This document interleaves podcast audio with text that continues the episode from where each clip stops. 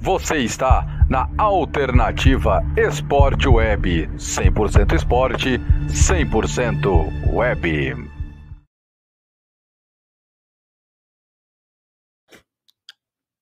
Esta transmissão tem um oferecimento de Royal Bet VIP. O Pix mais rápido e as melhores odds do Brasil você encontra na Royal Bet VIP. Use o nosso código promocional Web no seu primeiro depósito no valor de até 100 reais e ganhe 100% como bônus de boas-vindas. Royal Bet VIP é de brasileiro para brasileiro.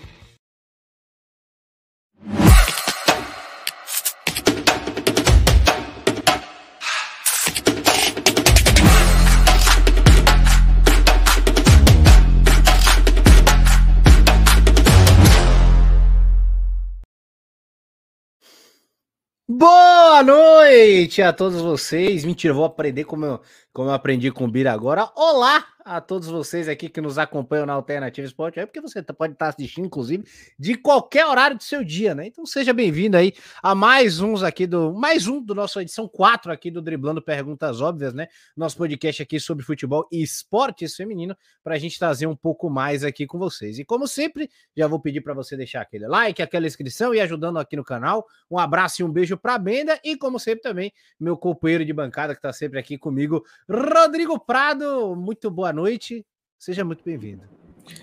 Muito boa noite, olá a todos. Aí vamos para quarta edição do nosso podcast, né? Driblando Perguntas Óbvias. É, e é isso. Hoje a gente realmente vai driblar algumas perguntas que nem todas elas são tão óbvias assim. Mas a gente vai discutindo com complexidade e carinho várias, várias questões, né? Desde eliminatórias europeias até passando pela seleção brasileira, transferência de Gil Queiroz para o Arsenal é, Keira Walsh, né, indo para o Barcelona, inglesa, é, maior contratação da história. A gente vai passar também por Campeonato Brasileiro semifinais, né? Série A1. Vamos falar também do, do Paulista Feminino, da demissão da Roberta Batista, da Ferroviária. A gente vai falar também da chegada da Jéssica de Lima, chegando da Sub-20, chegando à Ferroviária. É, enfim, vários, vários assuntos, esportes femininos, né? A gente pode falar de várias questões é, uma homenagem a Marta, Serena Williams, a Dando Adeus, enfim, várias, várias, vários temas interessantes para a gente abordar. De fato, viu? E você aí, então embarque na nossa nave aqui, embarque no nosso programa e vem com a gente aí, pelo menos nas próximas uma hora e meia, duas horas aí, para a gente conversar um pouco aqui sobre tudo, viu? Primeiro, até antes até da gente abrir, só um ressalto rápido, né? Que a seleção é, feminina foi convocada de vôlei, né? Para para o Mundial, né? O Mundial Feminino começa no dia 24 de setembro, né? E mais ou menos aquilo que a gente viu ali na, na, na Liga das Nações, né? Somente sem a Julia Bergman, né? Por conta da. Por conta que ela está nos Estados Unidos, né? Tem lá a questão dela com a faculdade de física e tudo mais. E ela já falou que não teria como fazer a liberação, se não atrapalharia os estudos, né? Mas enfim, tá tudo tranquilo também. Então, seleção feminina escalada, pronta para o desafio e, sinceramente, tá pingando aqui um gosto de revanche, né, da Itália, mas tudo bem. Ó, oh, só pra gente, só pra gente continuar então, né? Então, lembrando, 24 de setembro, inclusive, a gente vai transmitir aqui na alternativa, né? Você vai estar convidado já, você e vocês, né? Vão estar convidados e convidados aí para estar conosco. Mas vamos começar aqui falando sobre as eliminatórias europeias, né? Porque já aconteceu quase um confronto de feminino a dois ali sem querer. Né? Mas antes a gente vai explicar ali, um, é, é, é, fazer brincadeiras à parte, né? Mas explicar um pouco aqui do, do, mais ou menos de como é que funciona, né, Rodrigo? Essas vagas aí de vaga direta, de repescagem, como é que funciona essa classificação aí para o Mundial? Né? É isso, vamos dar, uma, vamos dar uma contextualizadinha, né? Porque a Europa é o único continente que tem eliminatórias próprias, né? Todos os outros disputam assim aquele campeonato continental, né, que vai dar o título é, continental, seja na América, seja na Ásia, é, América do Sul, a, a CONCACAF também, é, a África é, é diferente, né? É isso, o, o time, a, a, seleção, ela disputa ao mesmo tempo o título continental e aí a vaga a, Copa do Mundo, que vai ser agora em 2023. Com a Europa é diferente. É, são 51 seleções é, distribuídas ali em nove grupos, né? A primeira colocada é, e a gente chegou nessa semana, né? A gente está falando disso por isso, porque nessa semana é, a gente teve o, o, fim dessa fase de grupos, né? E aí primeira, as primeiras colocadas elas já garantiram, é o que está em azulzinho aí, é, elas já, já garantiram vaga para a Copa do Mundo diretas. E são elas, né? É, das seleções, né, né, né, Sérgio, que mais se destacaram na Euro, por exemplo. Inglaterra, Alemanha, França, Holanda, Espanha e Suécia se classificaram. A gente está vendo ali, a Suécia, a Espanha, é, a Holanda, a Inglaterra, a Itália. A Itália ela não se destacou tanto na Euro, mas conseguiu essa classificação. A Alemanha se destacou bastante, conseguiu também. A Noruega, né? É, enfim. E, e, a gente teve é, essas, é, essas seleções. Então, Inglaterra, Alemanha, França, Holanda, Espanha e Suécia, Dinamarca, Noruega e Itália conseguiram essa classificação direta. Né? As segundas colocadas, elas vão para uma repescagem e essas nove seleções que ficaram em segundas colocadas nas suas, nas, nos seus grupos, elas vão disputar é, é, ali é, é, três vagas, na verdade, duas vagas diretas para a Copa do Mundo, né? E pode até passar para outra imagem rapidinho, depois a gente volta lá, Sérgio. E, e, vai acontecer exatamente isso daí. É, já teve, né? Eu não lembro se foi exatamente o sorteio, mas eu acho que é, é, é, essa colocação aí, tipo, a gente vai ter essa primeira rodada, né? Por exemplo, Portugal e Bélgica. Essas, essas seleções são fortíssimas, né? né Sérgio? A gente viu é, ali pela Euro que são seleções bastante, bastante promissoras. E elas vão, já vão se enfrentar logo. É uma pena, né? Esse formato da, da, da, da eliminatória europeia ela proporciona esse tipo de coisa. É, e, e, a gente acaba tendo isso, né? Aí uma delas vão, vão, ser eliminadas logo direto, vão jogar com a Islândia e aí sim vão, vão disputar é, é, para ver ali se, se, vão conseguir essa vaga direta ou, ou, não na Copa. A mesma coisa vai acontecer entre Escócia e Áustria, e aí vão disputar com a Irlanda depois, que já está pré-classificada, e na outra chave é a Suíça, que já está pré-classificada, vai, vai enfrentar o vencedor de País de Gales e Bósnia e Herzegovina. É, a gente tem, aí volta, vamos voltar rapidinho no, no outro. Só, só ter uma dúvida, Rodrigo. Essas três Sim. seleções de cima são as melhores segundas colocadas que recebem esse, esse benefício? Exatamente, exatamente. Exatamente. Em tese, pelo menos. É isso. É, é, é, exatamente. Vamos, vamos lá. A gente teve aí, não precisa. É, assim tá, assim tá ótimo. Assim, é, vamos deixar no global mesmo, vamos deixar isso. No grupo A, a gente teve ali a, a, a disputa mais entre Irlanda e Finlândia, né? Mas acabou que a Irlanda conseguiu vitórias importantes e conseguiu essa classificação. E aí a Finlândia, que é uma, até uma seleção bastante razoável, disputou ali. A, a, Euro a gente conseguiu ver também. Mas a Finlândia é uma, é uma das seleções que são interessantes e não conseguiram a classificação. No grupo B, a Escócia, é, é, ela conseguiu essa vaga na repescagem. E aí a Ucrânia, né? A Ucrânia, ela, além de estar tá com essa questão da guerra, o, o treinador do, do Barcelona, é, que agora está tá me fugindo o nome dele, o treinador do Barcelona que foi o, campeão da Champions. Não, o anterior. O anterior que foi campeão da Champions. Ah. Ele acabou, ele acabou indo para a Ucrânia e acabou não, não conseguindo essa classificação mas enfim, é uma nota também. A Holanda no grupo C, ela quase foi, é, é, ela quase não conseguiu essa vaga, né? No último minuto, no jogo contra a Islândia, ela conseguiu fazer um gol e se classificou direto. Mas a Holanda teve muita dificuldade, é um destaque negativo para se dar nessa, nessas eliminatórias. A Holanda ela, ela empatou duas vezes com a República Tcheca, ganhou muito mal da, da Bielorrússia, né? Que é esse país que tem ali Belarus no grupo C, né? É, no grupo D, uh, depois eu vou até falar um pouco mais extensamente da Inglaterra, mas ela sobrou bastante na, na, na eliminatória inteira. E a Áustria conseguiu essa, essa classificação para a repescagem. No grupo E, o que dá para destacar aqui é a Bósnia e Herzegovina, que é que é uma seleção fraca, mas ela acabou conseguindo essa, essa vaga para a repescagem muito, muito em função da Rússia, por causa da guerra. Né? A Rússia ela foi punida pela UEFA e aí é, é, por isso que a gente vê a Rússia zerada ali, tanto número de jogos, número de pontos e, e tudo mais. É, no grupo F foi interessante porque a, a, Noruega ela conseguiu uma vitória muito importante em cima, em cima da Bélgica e acabou deixando, né, conseguindo essa classificação direta e depois a Bélgica, que é uma, uma, boa seleção, e depois a gente, a gente viu ali, isso acabou custando bastante, né? A Bélgica ah, vai enfrentar logo Portugal. A Brenda falou Luiz aqui, Luiz, treinador do Barça. É, Luiz Cortez, é isso, isso, obrigado. É, aí a gente tem, a gente teve a Polônia, que é uma seleção que a Brenda até gosta, né, da, da, da, da Eva Paior. A Polônia não conseguiu essa classificação. No grupo G, a gente teve ali É, mais ou menos o que era para dar mesmo, né? A Itália se classificando a Suíça em segundo. No grupo H teve, foi interessante, porque a, a, a Sérvia ela conseguiu vencer a Alemanha, colocou muita dificuldade, e Portugal conseguiu vencer uma partida muito importante, a última, e conseguiu essa vaga, e a Sérvia é uma boa seleção também, que acabou sendo eliminada. E no grupo I, nada, nada demais. Nazaré é outro patamar, rapaz. Mas pode falar, pode falar. Nazaré, exatamente. E a gente vai ter aquele confronto. Eu acho que o grande jogo da repescagem vai ser esse, né? Portugal e Bélgica. Que, enfim, é, recomendo a todos que, que, que, a gente possa ver. Tem até as datas ali, ou seja, na, na outra imagem. Cadê? Deixa eu, deixa eu abrir aqui. Pronto. Ou não, acho que tinha na. na ah, não. Não, não que, tem, não. Dia, tinha na outra imagem. Dia 6 e dia 11. Ah, tá aí. É isso, dia 6, exatamente. Então a gente vai poder ver. Enfim, é um jogo que, que eu recomendo que vocês, vocês vejam, especialmente esse Portugal e Bélgica.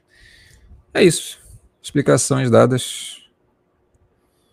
A Brenda falando aqui da, da Paiozinha, da Dudek. É exatamente. A, a, são jogadores boas da Polônia que, acabam, que vão acabar não conseguindo disputar essa Copa do Mundo. Deixa eu até. Cadê? Aqui tá, de, tá tudo de volta, né? De fato, né? Vão, vão, ficar, querendo ou não, grandes, grandes seleções, né? E grandes jogadores para trás por conta disso, né? Mas, enfim, acaba acontecendo, né? Por exemplo, a Padior e a Dudek podem não estar na Copa, né? Por causa da Polônia, mas talvez a Alicia Lehmann receba essa bonificação. ainda tem, ainda tem o detalhe. Acontece essas injustiças aí do mundo moderno, né? Querendo ou não. Mas aqui, é, é, acho que todo mundo aqui, de fato, né? Todos ali que mostraram grande força na, na Euro, né? Tirando a, a, a Itália, como o Rodrigão falou. De resto aqui, eu acho que, que caiu confrontos aí tanto quanto equilibrados, né? Portugal e Bélgica, é, seleções ali de nível próximo. Escócia e Áustria também, acho que eu, se eu não estiver falando nenhuma besteira, né? E Gales e, e Bósnia, né? Eu acho que aqui vão ser dois jogos equilibrados, né? Tanto para a Islândia, quem, quem ela pegar, e a Irlanda também, dependendo de que ela pegar. Porém, eu acho que a Suíça entra com a grande vantagem aqui, já com o pé na Copa, viu, Rodrigo? Tudo bem que o jogo ainda tem que ser jogado, mas eu acho que para o lado dela é o confronto mais simples. É, aí tem um detalhe que não são as três que vão para a Copa direta. Dependendo da colocação, e aí eu não sei se ranking é, é, é, levado em consideração, tem, tem umas complexidades aí, mas as duas melhores posicionadas vão para a Copa direta e a terceira vai para uma, uma para a repescagem intercontinental que aí vai se juntar lá com outras nove seleções de outros continentes, e aí vão disputar lá naquele grupo de dez seleções, vão disputar três vagas. Enfim, FIFA sempre complicando as coisas, mas é mais ou menos por aí. Eu acho que a Suíça está assim com essa, com essa vaga aí, pelo menos quase assegurada, na, na chave do meio ali. Eu acho que é mais a Áustria. Virtualmente encaminhada, né? Vamos dizer. Virtualmente encaminhada, boa. E, e, e, ali na chave do meio é uma pena a Escócia, né? uma seleção bem, bastante interessante, mas a Áustria está tá bastante à frente. É isso, Sérgio. É, até pelo que eu vi também na, na, na, na Euro, acho que não muda muito, não, viu? A gente até se surpreendeu um pouco com o futebol da, da, da Áustria. A Escócia eu acho que fica mais no meu imaginário por causa da UE, né? Que você, que você falou para mim. Não sei, não sei se foi a UE. Foi, foi a UE, se eu não estou enganado? Carolina, então, é, escocesa. Aí eu já, já coloco ali na possibilidade. Né? Apesar de, como, como até a Brenda tá, colocou aí, né, da questão da Padiol, uma jogadora, uma andorinha só não faz verão, né? Mas, enfim, exatamente, exatamente. A Áustria, então, realmente, pelo que eu vi na Euro aí, tá à frente. Vou ficar ali com o coração doído, porque aí vai ficar de fora ali ou Lara de Neve ou Kika Nazaré. Eu queria que alguma das duas ficasse de fora, não. Então vai doer no meu coração aí, né? Inclusive, quem sair da, da, da, Copa do Mundo aí não, e foi eliminado, inclusive tem vaga no Mengão, viu? Sem problemas. Mengão joga o ano todo aí, quiser aí, tem vaga ali, viu? Para Laura de Neves jogar do lado ali da, da nossa querida Daiane e também aqui com a Nazaré. Se quiser jogar do lado ali da Thaís ali, tá? Se sinta confortável, da Cris ali, Kailane. Um negócio assim maravilhoso, querendo não. Querendo fazer alguns comentários interessantes, né? Só para a gente dar sequência, porque tem, temos bastante pauta para ir, na sequência, mas de fato a Escócia tem uma jogadora bastante interessante. Mas tem a parte coletiva ali, eu acho que tem uma questão física também, que às vezes o time não acompanha. É, a King Little, que é uma jogadora histórica da, da Escócia. Tem, tem liga profissional? Cara, é bem fraquinha a liga escocesa. Bem fraquinha. Ah. Bem fraquinha. Né? Tem uma dificuldade ali, mas, mas isso outras seleções também. A Bélgica também não tem lá essa liga toda e consegue ter uma seleção mais forte, por exemplo. Né? Sim. Mas vamos, vamos na sequência aí. Eu queria falar um pouquinho agora da Inglaterra. que é, ela de tá. longe foi quem mais se destacou. E aí eu queria trazer um pouco, assim, é, é, contextualmente, o que, que eu acho que faz com que a Inglaterra. Eu acho que nem. É, é dá até pra gente. A Inglaterra fez 10 jogos, fez 80 gols, não sofreu nenhum. 100% de aproveitamento. Uma média de placar por jogo, 8 a 0. A Inglaterra conseguiu fazer 20 a 0 na Letônia dentro de casa, 10 a 0 fora. Vou até falar um pouquinho disso. É, contra a, a, a Macedônia, Luxemburgo fez, fez placar de, de 10 repetidas vezes. Enfim, uma, uma seleção que. A questão é por que, que a Inglaterra ela tem esse rendimento, né? É, a Inglaterra, ela basicamente é um time que, na minha impressão, pelo menos, ela joga para exercitar e aperfeiçoar é, o seu sistema de jogo. Né? É, é, isso ao contrário do que muitos de nós, é, especialmente aqui no Brasil, a gente pensa, é, esse, esse exercitar o sistema de jogo ele independe de adversários. Né? A Inglaterra ela teve um jogo contra a Letônia, lá na Letônia, e fez 10 a 0. E me chamou muita atenção naquela época, e ainda era mais ou menos o início do trabalho da Sarina. Foi antes da Euro, viu, galera? Só pra... É, foi antes da Euro. É, esse jogo, é, é, a Inglaterra jogou muito mal. Muito mal. E fez 10 a 0. Então, e, e, eu lembro que na época eu fiquei bastante chateado com isso. Tipo, eu olhei, cara, o padrão da Inglaterra não é esse. Né? Da mesma forma que eu fico chateado pra caramba com o Brasil, quando joga uma Copa América mal e ganha, eu fiquei nesse dia com a Inglaterra, né? Especialmente a Inglaterra é um time que eu acompanho bastante. E ali foi um ponto que eu disse assim, cara, isso aqui é crucial. Se a Inglaterra não olhar para esse ponto, tipo, de maneira jogando de maneira ruim, ainda que fazendo 10 a 0, se não olhar para isso, ela não vai muito longe. Só que ela olhou, né? É, ela ela não não repetiu mais aquilo.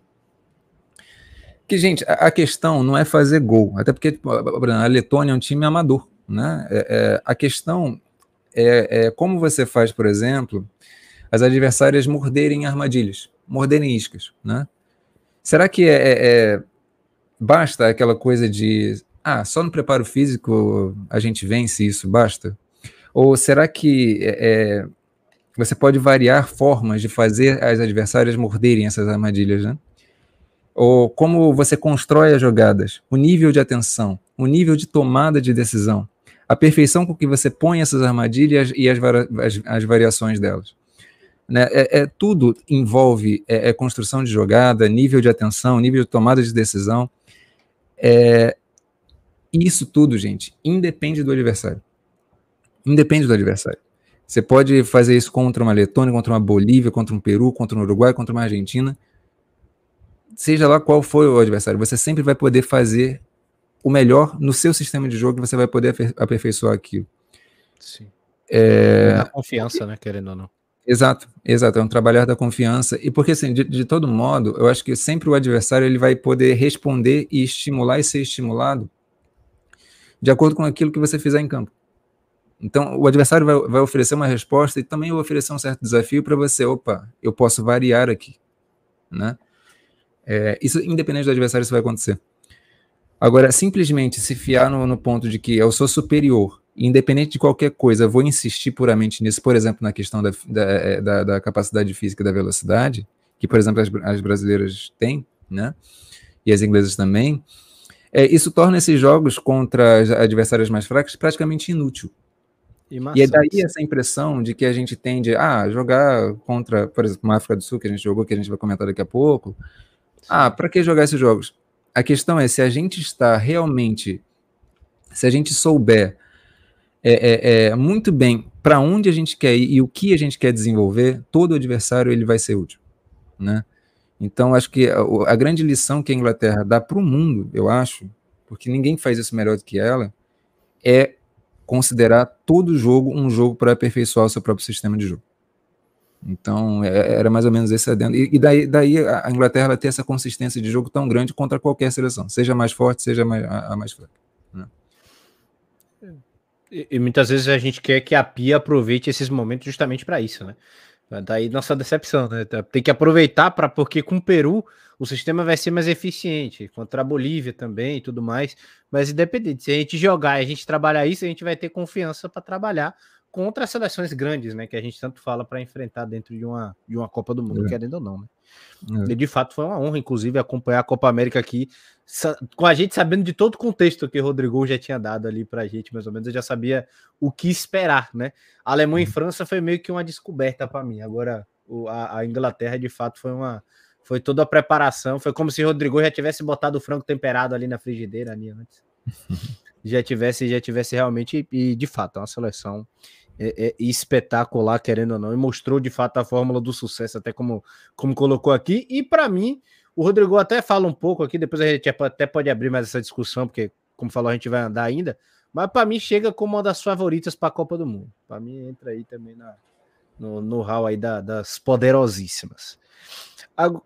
Agora, Rodrigo, também para a gente falar de, de, dessa questão, pulando agora de, de continente, né, entre aspas, né, pulando aqui para o continente brasileiro, para a gente falar um pouco também da seleção brasileira, né? Tivemos dois amistosos, né? Um na sexta-feira vencemos por 3 a 0 e o da segunda-feira que de fato foi ali o ponto o ponto mais fora da curva, né? Até que nos acabou nos agradando também que foi o 6 a 0, né? É, hum. é... E até fica o questionamento aqui, né? A seleção mostrou alguma evolução, fica até o questionamento para a galera que está no chat, a Brenda que está participando aí, colocar. Você até que está vendo isso daqui depois, participar também nos comentários que a gente vai estar tá respondendo. O debate aqui é aberto tá? E de fato, cara, até a gente vai, vai, vai entrar nesse, nesse tema e eu, eu até comentei isso com você no jogo. Pela primeira vez eu vi a Pia seguir uma linha de pensamento. Antes até tudo bem que aqui mostrou evolução, mas só isso aí eu já vi a Pia tendo uma coerência, coisa que eu não tinha visto ela ter até então. Exato, exato, exato. Então, é, é o motivo de eu ter colocado isso, né, falar da Inglaterra depois falar do Brasil, é exatamente isso, porque a Inglaterra está num estágio muito avançado, muito lá na frente. A gente está num Sim. estágio um pouco diferente, né? Mas a gente precisa entender esse contexto para conseguir entender, tá? Qual é o nosso potencial e para onde que a gente precisa avançar. É, esse paralelo é importante com a Inglaterra porque qual é a nossa ambição? A nossa ambição é simplesmente, ah, nossas meninas, e, e, é isso, e ficar numa coisa meio vazia, tipo, vamos apoiar o futebol feminino, mas o que, que a gente pode fazer, né? O futebol mas, feminino é lindo, é isso. É, futebol feminino é lindo, legal, é, mas e aí, o que, que a gente pode fazer enquanto equipe, né? É, e aí a questão não é assim, ter a Inglaterra como um estilo de jogo é para a gente copiar. A, a questão é mais comportamental. Por isso que eu trouxe esse aspecto, né, que, que, que, que eu elogiei na Inglaterra, não é questão do estilo de jogo. Estilo de jogo, cada um tem uma. A Alemanha tem uma, a França tem outra, o Brasil tem outra, completamente diferente, os Estados Unidos tem outra. A questão não é estilo de jogo. A questão é esse comportamento de como encarar os jogos e como progredir. Né? É, e aí tem uma coisa para se levar em consideração que são exatamente os contextos. Acho que em síntese o que dá para falar do Brasil, especialmente nesse último jogo, eu, é, é, que primeiro que houve evoluções, tá? Só que mais do que isso, é preciso a gente esperar um pouquinho para ver se essas evoluções se consolidam. Porque olhando de um ponto de vista é, mais amplo, é, até pelo que essas mesmas jogadoras elas conseguem oferecer aqui no Brasil e, e lá fora também, é, já dá para saber que essas jogadoras elas conseguem explorar deficiências das adversárias.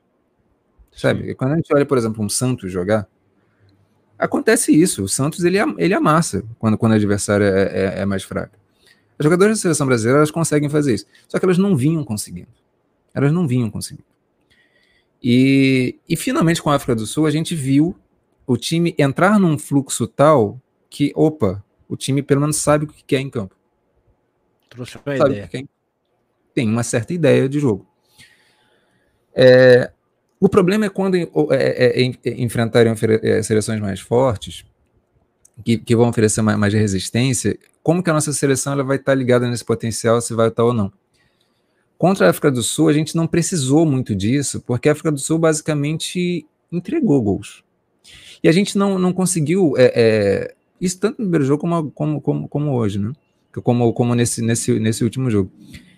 É, isso, esse 6 a 0 foi, foi muito isso. A África do Sul ela foi, foi entregando, foi entregando. Só que a gente não construiu muito. A gente não precisou forçar muito essa construção. É, e isso é, é, é, é um ponto para se observar, porque a gente se estabeleceu num fluxo interessante mas quando a gente precisar forçar, será que a gente vai se perder desse processo? Esse é um ponto para mim é, é, é bastante importante. Vai exigir uma certa resiliência da gente de, de, se manter fiel a, uma, a um jogo que às vezes é de paciência. Porque é se a gente acelera demais contra uma África do Sul, contra um Peru, contra um Uruguai, dá certo. Mas contra outras seleções não vai dar certo. A gente precisa desenvolver a nossa paciência contra as seleções mais fracas para, opa, e é um trabalho mais devagar. É um desafio isso porque a gente está há mais ou menos 10 meses da Copa do Mundo. A gente não tem muito tempo, mas a gente realmente perdeu um certo tempo aí, né? Bastante é tempo. Porque é em junho, mas né? Fazer as coisas a masculina que é no a masculina que é no final do ano, né? A feminina vai ser no meio do ano, só para Isso, é, vai ser em julho, mas aí a gente tem é, setembro, outubro, novembro, dezembro, mais sete, enfim, é mais ou menos uns 10 meses, né? Que, que a gente tem até a Copa do Mundo do ano que vem. Um pouco menos de um ano. Então, basicamente é isso, assim, porque tem uma questão que, que para mim é importante, né? É, é, assim, eu repito, é, é, é, é, contra as seleções mais fracas, a gente fez o que a gente ainda não tinha feito com, com outras seleções, e isso foi muito positivo. Tá? A grande questão é, como que a gente vai fazer para jogar explorando os momentos certos, sem esforçar, sem, sem, sem explorar intensidade sem critério. Porque eu, o, que eu, o, que eu, o que eu percebo da seleção brasileira é que muitas vezes ela faz exatamente isso. E quando você força é, essa intensidade sem critério algum, o que você faz é, é, é quase e se você faz isso sempre e invariavelmente, você não abre, é, é, você abre mão de realmente surpreender o adversário. Sim. Se você sempre age da mesma forma, se você sempre só pro, pro, é, é vai na correria, vai na velocidade, se, se você tenta sempre surpreender o teu adversário dessa forma, você não vai surpreender. Você vai se tornar o teu jogo pre previsível. Certo? Vira tipo um 300, né? Tipo, você, você, você passa a atacar de qualquer jeito, você vira os 300. Se você espera e tem paciência, você ataca com o exército da peste, é melhor. Exatamente. Se você, você consegue variar um pouco é, é, esse ritmo, você acaba surpreendendo. Né? E aí você consegue usar de fato o potencial que as jogadoras brasileiras têm. Que, é, que não é só drible, né? O passe também é uma característica nossa. Enfim, é, é, é, acho que são alguns passos que a gente precisa dar. E aí eu acho importante que a gente não pegue agora seleções tão fortes assim, né? Mas enfim, mas que a gente possa é, é desenvolvendo o que dá, o que dá. Acho que é, é, mais interessante do que simplesmente pegar um monte de seleção forte, como a gente fez na, nesse ano, né? A gente pegou várias seleções fortes e acabou não, não desempenhando nada, assim, né, na verdade. A gente consegue disputar ali minimamente, mas a gente não, não chega a ser competitivo. E, e, a gente acumula duas derrotas, né? Também para uma seleção que precisa se preparar. A gente perdeu para a Suécia e Dinamarca. Só cria pressão em cima do trabalho. Exatamente. Exatamente. A gente não está pronto ainda para enfrentar. Tá? E, e, tipo, é, é, como o Rodrigão falou, acho que isso é, é muito bacana nessa questão da, das etapas, né? São etapas. A Pia, ela, ela me dava assim um caos tão grande de entender essas coisas, assim, de entender mais ou menos. O Hudson até botou aqui: seria errado afirmar que a Pia seguir com a linha de passo criativo e ali a velocidade pelo lado ela estaria encontrando um caminho. É porque a parada não é encontrar um estilo de jogo igual a esse, assim, ah, uma linha de passe criativo, jogo de velocidade, independente. Tá? A gente pode até ter uma opinião. Chegar eu aqui, o Rodrigo, falar: eu queria que a seleção jogasse assim. A gente vê que a seleção pode fazer isso a, a minha preocupação, o meu desespero já era tão grande que era, eu só quero que a PIN encontre um norte para ela. Porque ela mudava a seleção todos os jogos. Uhum. O estilo de jogo, as jogadoras que ela botava em campo. Uma hora ela convoca sete, sete, sete pontas, que nem ela fez na convocação agora, oito. Outra hora ela convoca oito a dez volantes. Que ela vai de, de, de, de, de Luana na vitória, enfim. É, e, e, isso reflete a falta de um padrão, dela sair testando muita coisa que ela já poderia, que ela já teria que ter em mente do que ela quer, porque uma seleção permite isso. Você não precisa fazer um, um garimpo que nem num clube, que você chega dentro de um clube como treinador e fala assim: eu tenho 20 jogadores, os jogadores são essas. A Pela pode olhar para o Brasil e falar: ora bolas, eu posso escolher o meu estilo de jogo e encarar elas aqui. E aí é isso que eu, e é isso que eu mais me preocupava, que eu queria que ela encontrasse esse norte. E ela encontrou. Pelo menos agora, da última vez. Eu e o Rodrigo, a gente até concordou com a questão da, do jogo com a Finlândia. Ah, aqui o Brasil teve um ponto interessante. No jogo seguinte, ela vai e desfaz tudo. Aí ela encontra outro ponto interessante, que se eu não me engano foi no jogo da Argentina, que a gente até, a gente até viu também na estreia da Copa América. Hum, parece que a Copa América vai ser diferente. Jogo seguinte, ela desfaz tudo. Nesse jogo contra a África do Sul, e aí tem que ver se é por causa do estágio de agora e tal, por isso que o Rodrigo falou, ter essa paciência para ver ainda como é que vão ser os outros jogos. Pelo menos foram dois que ela conseguiu manter uma linha e a gente viu a evolução do jogo 1 para o jogo 2. E não só pelo resultado, do 3 a 0 para o 6 a 0 mas porque ela tinha uma ideia do que queria fazer. Que eu posso até chegar aqui e reclamar, pô, não queria a Duda de primeiro volante. Também acho errado. Não acho que ela para ela tá ali, não acho que ela para ela fazer aquela função, mas a Duda ela tentou reproduzir o que a Duda Sampaio estava fazendo. A Pia tentou botar mais ou menos no mesmo esquema de jogo. Vai dar errado? Não vai sair tão perfeito? Não vai.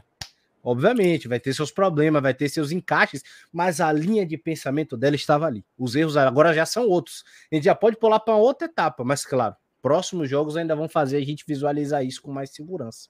E é isso que, que, me, que, eu, que eu vi, entendeu? Independente de tipo, ah, Sérgio não gosta de jogadora A, jogadora B, jogadora C.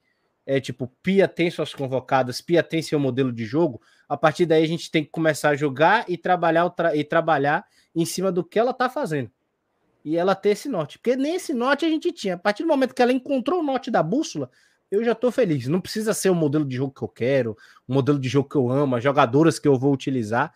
Só da seleção tá, tá é, é, organizada na cabeça dela do que ela quer fazer em campo, já me deu um alívio. E visualmente, assim, para mim ficou limpo, Rodrigo. Eu não sei se para você também ficou, mas foi tipo assim: sabe quando você respira fundo e fala, eu consigo entender o que a seleção tá fazendo, Jesus amado. Exatamente, exatamente. E a gente enfrentou várias seleções muito mais fracas e a gente não via isso. A gente não via isso. É, e esse é um ponto que, assim, a evolução ela é, é nesse, nesse ponto exato. E eu aproveitar para concordar aqui com o Leandro Monteiro. Ele fala que seria bom pegar uma seleção de nível médio e bom, de, neve, de médio a bom, né? Como a, o Japão, a Suíça, Portugal, talvez o Marrocos. Sim, perfeito, perfeito. Seria bem interessante. A seleção de Marrocos é uma seleção. É, é mais ou menos do nível da África do Sul, só que é uma seleção que gosta mais de, to, de tocar bola também e tal. É, é interessante. É, aliás, a África do Sul também mostrou um pouco disso, né? Mas, mas sim. Falando disso, né? A África do Sul foi um confronto interessante. Foi. As mulheres não estão no nosso nível, aí são outros problemas, outras coisas que a gente pode, mas em campo a África do Sul tem uma proposta magnífica. Nos mostrou que defensivamente a gente tem muito por evoluir. Só que a questão é, o nosso ponto primeiro é a criação. Né? É isso.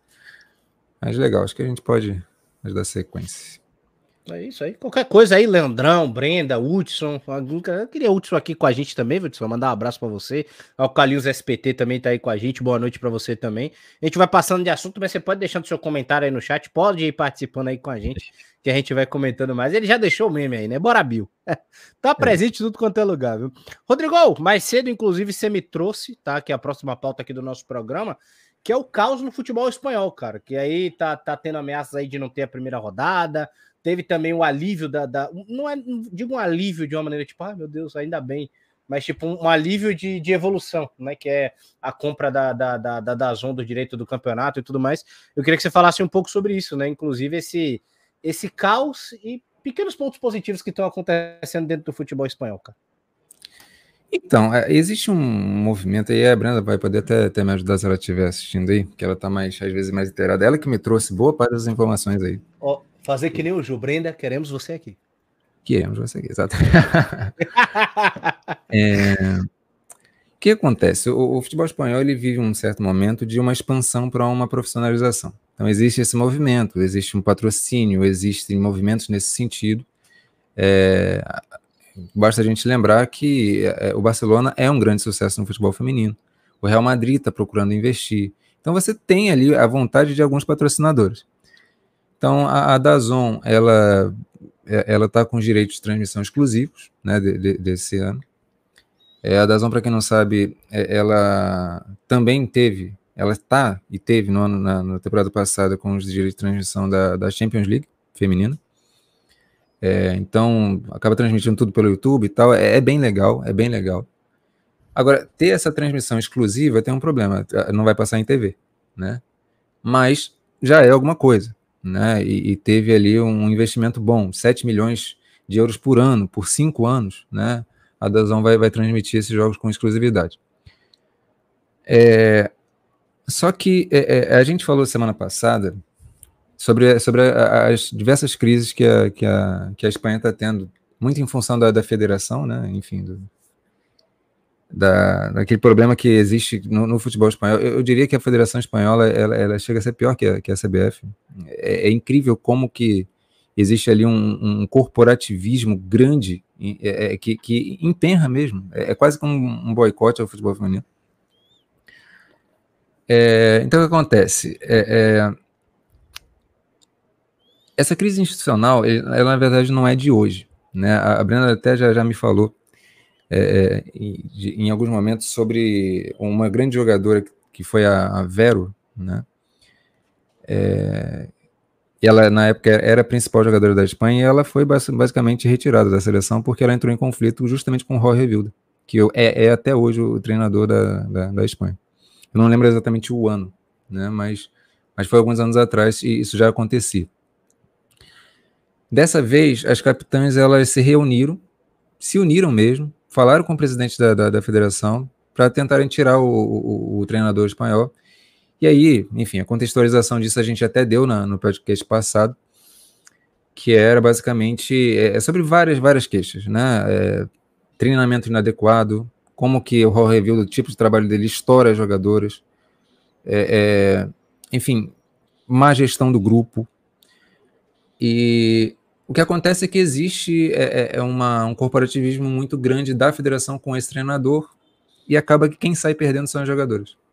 Então, a própria Irene Paredes, que conseguiu a, a, a capitania da seleção né, recentemente, muito possivelmente o que vai acontecer é que ela vai ser meio que vai ser vai servir de bode expiatório, né? E, enfim, infelizmente é, existe muito essa relação de força ali. É, e eu acho que é isso, né? É nessa e isso sobra inclusive para Alexia Putellas, né? Que é, que é uma das capitãs da Espanha. E recentemente o Jorge Vilda até deu essa, essa declaração, né? Ah, a Alexia ela tá, tá ausente por causa da lesão, mas ela poderia ter mandado mensagem, sendo que ela já deixou muito claro o posicionamento dela que, ela, que ele disse que ela se, se ausentou da, da, da, reunião que eles tiveram, umas coisas assim, e, e não, não, não, não me surpreende assim se, se a própria Alexia sofrer retaliação, percebe? Porque esses caras eles não têm muito compromisso com, com, a, com o futebol feminino. Eu acho que o ponto é, é esse. Eu vou deixar, depois, eu já deveria ter deixado, mas eu, no, final da live eu vou deixar os links todos com, com, as, com as referências, tá, gente? é, dessa, desse, desses embrólios todos que eu tô, tô falando aqui. As referências estão no roteiro, mas aí a gente, o Rodrigo depois bota aqui para. É, eu vou botar na descrição também. direitinho para vocês, vocês poderem ver.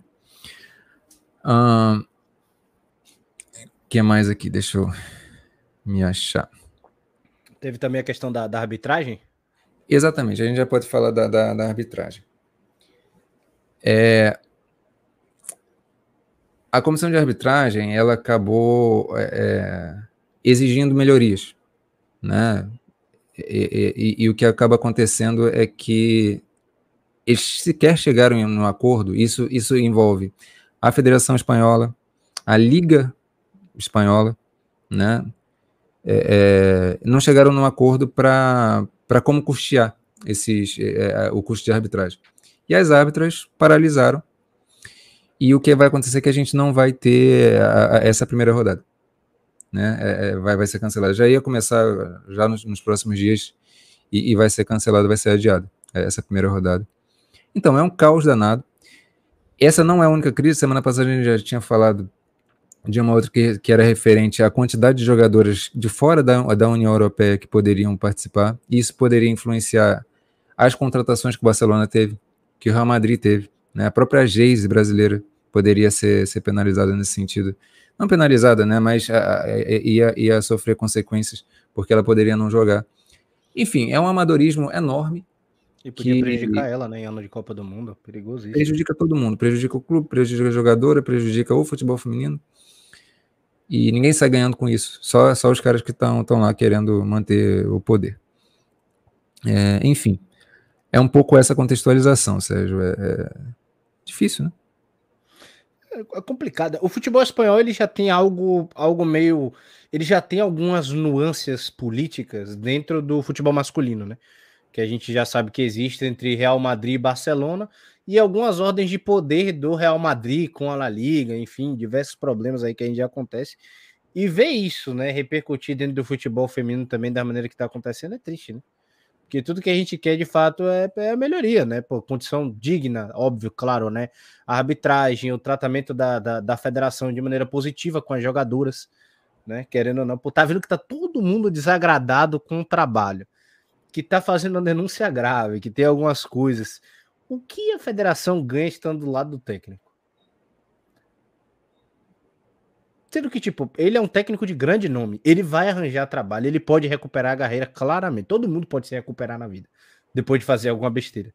Só que as meninas não querem estar mais ali. Não é mais uma relação consensual entre eles ali de, de, de trabalho, né? De, de chefe com, com, com empregadas em, em, si, tá ligado? Então não, não, funciona, não funciona. Isso para mim já é, querendo ou não, um absurdo, né? E sem falar que acredito que, que, que, dentro dessa, como você falou, dessa coisa do poder, né? Da questão da, das jogadoras fora do círculo da União Europeia, é muito perigoso pelas contratações que o clube vem fazendo para a internacionalização desse futebol feminino, né? Querendo ou não, porque aí se uma Geise vai para lá e melhora, tentando se adaptar, uma Lucy Bronze larga um projeto no Manchester City para acreditar um projeto no Barcelona recém-campeão com 30 anos de idade, você começa a prejudicar carreiras, você começa a prejudicar o clube, como o Rodrigão falou, que contratou aquela jogadora justamente para estarem ali na melhora. Então, é, é, é todo um, um, processo assim esquisito, né? Que a gente já reclama de algumas coisas da CBF, mas ao mesmo tempo que os times se desenvolvem pelo poder que eles têm dentro deles, né? Pelo poder e pelo nome que já são Barcelona e Real Madrid, a La Liga parece que se esforça ao máximo. Parece que alguém pendurou na perna de alguém que estava subindo a parede e falou assim: desce. Não quero que suba. É, e isso é esquisito, tá ligado? É só. É, é só. É, é, é, bizarro, é completamente bizarro, realmente. E, e, é um país que tem condições de fazer muito melhor do que a gente. Porque a gente tem problemas políticos, nós aqui temos problemas sociais, é, nós temos aqui uma questão de, de, de, de preconceito também, questão da, da, da questão do machismo e muita coisa que a, e atrapalha muito ainda o futebol feminino, que lá na Europa não é que não exista, mas já está muito mais avançado e tem muito mais condição de propor. Então eles teriam que estar tá dando de fato um, não vou dizer uma aula, mas eles teriam que estar tá numa posição muito mais à frente do que eles estão e do que eles estão se propondo hoje, né? Porque parece que eles de fato não é nem para dizer assim o, o, o, futebol parou, mas parece que eles estão querendo ligar a marcha ré. Exatamente. E é interessante, assim, é, é, que é curioso, na verdade, né? Que é, jogadores como Lucy Bronze, Caroline Weir, que, tá, é, é, que saiu do City também, todas, todas essas, né? A Lucy a, Bronze. A tá no Real, né? Correto? A Weir foi, é, foi pro Real Madrid, mas a Lucy Bronze está indo pro, pro Barcelona, a Keira Walsh, que a gente vai falar daqui a pouco, é, também está indo pro Barcelona. Todas essas jogadoras saindo de uma, de uma liga muito organizada, que é a liga inglesa, né? A WSL indo para a Espanha para desbravar novos mundos e aí se depara com esse caos enorme, né? É inacreditável. Assim. Ela, sa ela sai do caos em campo para o caos em, em outras instâncias. Mas já, já tem uma opinião pessoal nossa aqui. Ó, oh, antes até de continuar, a Brenda mandou aquele coraçãozinho. O Hudson falou aqui que tá com problemas técnicos, aí a Brenda colocou. Ela foi retirada da seleção em 2017, não foram dadas razões para tirar ela, ela jogava no PSG, era das jogadoras com mais minutos na Liga Francesa. A teoria principal é que tem a ver com o motim que ela liderou contra Inácio Quereda, treinador anterior à Vilda, que era sim, similarmente problemático lidando com as jogadoras e foi acobertado pela federação. Rodrigo, até, até quero que você eu entre. Tá falando da Vero, né? Da Vero? Dessa, dessa, é, ah, é, dessa eu lembro que você falou dela, tô ligado. Isso. A Vero já não joga mais, correto? Ela ainda joga, ainda joga. Mas já tá muito mais experiente, tá? Enfim, não tem idade para seleção, mas é, ela foi preterida pela seleção, da seleção por muito então, tempo, exatamente é, por isso. É um caso parecido com a Zanotti, né? Correto? É, é por aí. É. Que a Zanotti também tem um, tem um problema. Um dia eu ainda vou trazer isso, eu, tô, eu faço a promessa, a promessa, mas eu vou trazer isso da, da, da, com a Rafa direitinho, com o pessoal, mas a Zanotti também teve um problema com a federação, que muita gente sempre pergunta, né? Ainda mais a gente quando vai fazer o jogo, Rodrigo, no chat tem sempre, por que não convoca a Zanotti? Por que não convoca a Zanotti? É a mesma coisa. Liderou também, né, algo contra, contra a federação ali dentro. Enfim, hoje já tá com 35 anos, já tem mais aquela desculpa de não poder participar do ciclo e acabou jogando uma grande jogadora fora por causa da, da, das merdas que a federação faz. É basicamente e só um adendo, eu acho interessante que agora dessa vez está indo para além das jogadoras Até a arbitragem está reclamando do caos que é aquilo lá. Sim. Então, assim, tá, tá, muito claro. Não é uma questão das jogadoras, porque elas estão se rebelando, porque elas são indisciplinadas. É porque é caótico mesmo. Né? E só para é, é, fechar a ponta assim, do que eu tinha falado antes, né? Da, favor, da que a gente tinha falado, da, da questão das jogadoras de fora da, da União Europeia, o que eles chegaram, chegaram ao consenso é que esse ano eles vão deixar, né, com um limite mais ou menos de nove jogadoras ali, é, é, é não, não, de fora do país e tal. Nove? Nove? É, é meio complexo aquilo ali, tá? Mas vai acabar que vai conseguir essas jogadoras que estão chegando agora vão, vão, vão conseguir jogar nessa temporada. Só que a partir da que vem, vão começar a diminuir. E aí é essa questão. Queiroz está chegando para o Barcelona, Lucy Bronze, ela, ela, não deve ter problema porque ela tem dupla nacionalidade Portugal, ela, ela também tem nacionalidade portuguesa, e isso, por ser da, da União Europeia, é, é, tira do problema. Mas a própria Geise, a própria é, é, é, a, a Caroline Ware também, ela pode ter esse tipo de problema, só que aí fica para as temporadas que vem. É que nem, que nem a gente aqui no Brasil, resolve o negócio para depois ter que discutir tudo de novo e, para depois. É sensacional. É, enfim, conflitos e confusões, né? O Leandro ainda botou aqui, ó, lembrando a Milene Rodrigues, Milene Domingues, perdão, que hoje está comentando, inclusive, na Band, tá? Um abraço aí se isso chegar na, na, na Milene, né? É, nos primórdios de 1990 foi concedido jogar bola na Espanha após uma ou duas temporadas, né? Já que era proibido estrangeiras por lá. Se os clubes e os membros do masculino do time não apoiaram o futebol feminino de seus clubes, ficará muito difícil estabelecer o campeonato feminino por lá. E isso é importante, isso é muito importante, né? Porque é, é, é, é de fato, né? Para as coisas acontecerem, é, é, é legal que exista esse apoio para que no final também, querendo ou não, esse empurrãozinho aconteça também a independência total né, do futebol feminino. É, precisa dessa. Precisa também desse, desse apoio do, do, do, futebol masculino, querendo ou não, que é onde vem o centro do poder, né? E também não pode, não pode, não, não pode tirar a visão disso. O, sub, saindo agora, inclusive, para a gente falar também relacionado, aproveitar que a gente está na Europa, né? Tivemos aí o mercadão da bola, né? De fato, inclusive mandar um abraço aí. Não sei se, não sei se o pessoal da, da Soccer Dona é, é, é, estrangeiro, se tem pessoal aqui no Brasil, mas um abraço. Instagram maravilhoso, né? Que, que traz tudo aí para a gente manter atualizado e agora começou a trazer também a brasileira. Recebemos uma notícia hoje que a gente não gostou, mas daqui a pouco a gente fala da Mai também. Mas, Rodrigo, Gil Queiroz no Arsenal, Keira Walsh no Barcelona, Siri com problemas, a Mai Mai no esporte. Tem, tem mil uma coisa aqui que a gente pode começar abordando mas eu sei de que você vai querer falar inicialmente. É, realmente, é, eu digo aqui, eu assumo esse, eu assumo esse BO e eu seguro a caixa dos peitos. É a melhor volante do mundo. É a melhor volante do mundo, está no Barcelona agora. A Keira Walsh. Falar que nem o Neto. Essa Keira Walsh é boa de bola demais. Melhor que o Neto, inclusive. Não, Mas vamos lá. É, a Keira Walsh, ela conseguiu uma façanha, né? Além de ter ganho a, a Euro pela Inglaterra, e ela foi uma peça fundamental. A Keira Walsh, ela jogava no Manchester City, e já eu falo desse problema que foi ela jogar no Manchester City, porque basicamente ela jogava um absurdo, só que ela, ela praticamente não era vista, né? E justamente a partir da Euro, ela foi finalmente vista como o potencial que ela sempre teve, né? É, e aí ela agora consegue essa façanha de ser a transferência mais cara da história do futebol feminino. Né? É, eu teve um valor que eu vi que foi 460 mil euros, né? Isso, teve outro que, que, que, chegou em 400, mas eu acho que foi 460 mesmo. Da, da, da Soquetona é, é 460 também. 460 mil euros. Então, é, é para a gente ter uma ideia, antes a, a, a, a, contratação mais cara tinha sido a Pernille Harder, que é a dinamarquesa, que tinha vindo do Wolfsburg para o Chelsea. E foi que jogou demais contra o Brasil. Oi?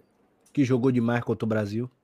É uma jogadoraça, jogadoraça. Sempre candidata para muitos né, a ser melhor do mundo em algum momento. Pneu Errada é realmente uma jogador, jogadoraça e ela foi vendida há um tempo atrás é, por 337 mil euros. Né? E a Kerouac já superou bastante isso. Então é, é bem interessante. E, e, existe uma expectativa de que a Alessia Russo, isso eu ouvi, que também é atacante da, da seleção da Inglaterra, com essa exposição toda. A Alessia Russo foi aquela jogadora que fez um gol de calcanhar absolutamente maravilhoso na, na, na semifinal contra, contra a Suécia. Né? Coitada da Engadol. Exatamente. Passou por debaixo das pernas. Né? Mas foi genial aquele lance e ela está muito valorizada e a expectativa é que ela consiga ser talvez a primeira jogadora que supere um milhão de euros em algum momento, né? Ah, em algum momento. Pensei que ela estava para sair do Manchester já. É, é, bem possível, é bem possível, mas já existe essa especulação. Então isso é para a gente ter uma ideia de como o futebol feminino ele está é, é, andando muito rápido lá na Europa, né?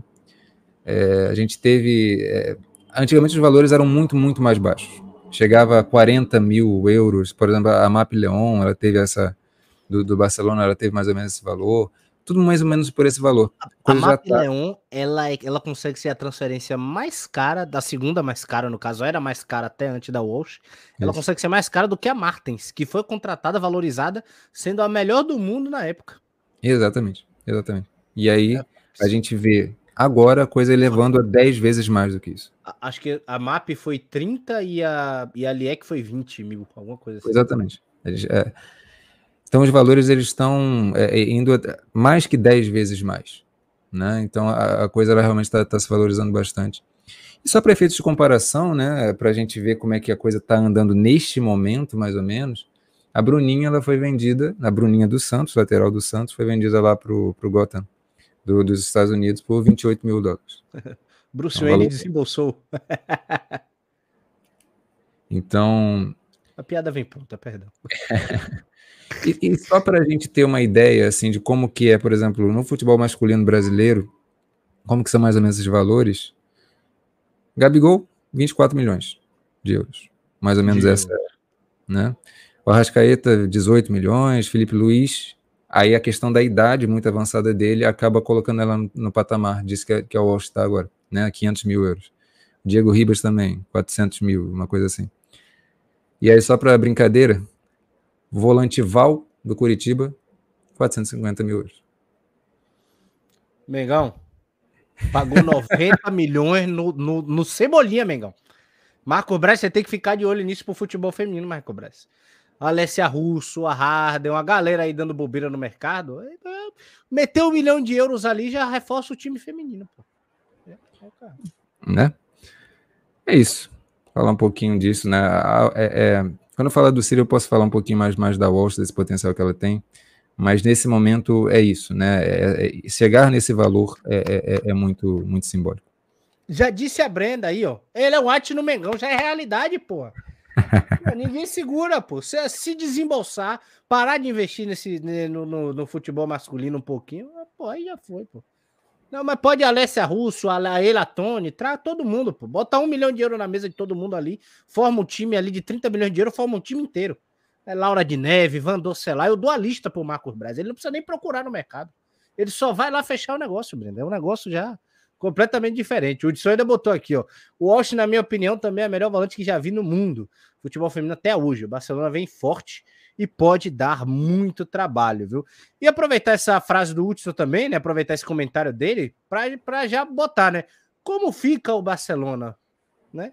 Desafios, virtudes, possibilidades atuais, por onde andam, o que comem hoje no Globo Repórter. Vai. E aí, Rodrigão, o que, que você acha do que do como é que fica esse Barcelona? Que ainda tem um negócio, né? Porque eu, tô, eu vi as páginas do futebol feminino fazendo o ideal do Barcelona. E sacanagem, até perdendo a palavra, o quanto esse time está bom sem a Putelhas. Imagine quando a Putelha jogar, eu desisto. Aí eu fecho as portas do futebol feminino e vamos começar a torcer na Libertadores mesmo. Então, eu, eu vi alguns jogos da, da pré-temporada do, do Barcelona e deu para perceber já algumas dificuldades que o Barcelona vai precisar é, é, é, mexer ali. A Lucy Bronze, que ela também está chegando do City, né? Ela é uma jogadora extremamente ofensiva. A vinda da Walsh, ela consegue. Elas se casam muito bem. Isso literalmente porque elas. elas se casam mesmo, é um negócio assim. Né? É literalmente, mas em campo também. Porque é, a, Walsh ela sabe fazer muito bem essa proteção da, da, das Como se morassem juntas e fossem casadas, assim. Tipo. E são, né? é, então a, a Walsh ela consegue fazer muito bem essa proteção das subidas muito agressivas que a Lucy Bronze faz. Né? O que eu acho que o Barcelona vai precisar é, é, endireitar é como que essa linha defensiva trabalha para cobrir também igualmente bem como faz a seleção da Inglaterra essas subidas da, da, da Lucy Bronze. Esse é um desafio que não é fácil. Não é fácil. O Barcelona ele já teve dificuldades ali quando enfrentou o amistoso, o, o Bayern de Munique e, e também outras equipes. Mais na frente, a Geise eu acho que vai ter ali algumas questões que ela vai precisar se adaptar ao estilo de jogo do, do, do Barcelona. A Geise é uma jogadora que é, é, ela, ela tem, ela vai precisar se adaptar. Ela tem tido muito sucesso porque é uma jogadora extremamente agressiva, mas ela tenta muito para errar muito, né? E, e às vezes precipita isso demais. Oi? Não, se precipita demais também. Precipita demais, né? Ela vai precisar ver isso, porque a tendência, e, e, é um medo que eu tenho, tá? É que a Geise ela se destaque muito, e ela já está se destacando, porque contra equipes menores, o Barcelona tem um volume muito grande e ela vai entrar nessa dinâmica de errar bastante e vai, vai acertar bastante, porque é isso, o volume dela é muito grande sempre. Só que contra equipes mais fortes, ela não vai ter esse direito de errar tanto. Então ela vai precisar aprender a ser mais cirúrgica nos seus movimentos, nas suas tentativas. Né? E essa é uma questão. Agora, em relação ao meio-campo, sem a Alexia, eu acho que casa tudo muito bem ali porque você tem, na verdade, o Barcelona ele sempre jogou com a Patri mais atrás, Alexia e Aitana mais à frente. Agora, é, eu acho que a, a Walsh ela deve ser essa primeira volante, vai avançar um pouquinho a Patri, né? E, e, a Patri vai participar mais e ela faz isso muito bem, ela aproxima muito bem da, da, do setor ofensivo e, e, enfia a bola muito bem. O Barcelona ele vai ganhar com a Walsh, uma coisa que é impressionante que a Walsh tem, que é muito melhor do que a Patri, que é o lançamento as inversões que a Walsh faz, é, é um negócio impressionante. Acho que não tem ninguém no mundo que faça melhor do que, do que ela. O Barcelona vai, vai ganhar essa, esse tipo de jogo. Sim. E o Barcelona ele é muito dependente da Map Leão para fazer isso atualmente. E a Walsh ela consegue ser superior, inclusive, à Map Leão. É, a Map Leão quase que pisa no campo de ataque sempre, né, para organizar o jogo. Isso, isso. Só que aí agora acho que a gente fica, o Barcelona ele fica um pouco menos dependente da Map Leão para essas inversões, né? A, a Walsh ela vai, vai fazer muito esse, esse trabalho também. Então isso vai permitir que a, a, a Patri ela jogue um pouco mais avançada, e isso pode ser interessante. E a Itana ela vai fazer aquele trabalho que ela já faz, né? Só que ela acho que ela vai precisar aproximar ainda mais do, do, do das que é outras é meio que jogar por todo mundo e aparecer em todos os lugares. Exatamente, ela vai sempre apoiando todo mundo ali, é um motorzinho que vai dando apoio a todo mundo, e por isso que permite que o Barcelona seja um, um time tão avassalador. É muito centrado na Aitana isso. Né? É, enfim, então a gente tem, tem, tem essas, essas variáveis aí. A questão minha é quando a Alexia voltar, como é que esse time vai, vai se encaixar, porque vai sobrar alguém. E de Pode. fato. Não, só, só para trazer até aqui para apoiar, para você continuar falando, a Soccer Dona ainda colocou aqui o provável 11 inicial do Barcelona. No hum. gol, Panhos, na zaga, Paredes e Leão. Na direita, Lucy Bronze, na esquerda, Rabano. Na, no meio-campo, Walsh, Aitana e Guidiaro né? Provavelmente deve sair a Guidiarro por conta da, da, da Putejas, né? Ou a, eu aposto na Guidiarro ou na Rolfo. E na frente, Rolfo, Geise e Graham Hansen. É. é. Faz, faz sentido, mas, mas tem muita opção. O Barcelona tem muita, Se esse muita time opção. só não bate cabeça com o Lyon, eu sou maluco. Não é possível. É, então, o, o Lyon é. Isso aí é uma coisa que a gente já, já, já vinha falando, assim, inclusive nas transmissões. Né? o jogo do Lyon encaixa muito contra o Barcelona.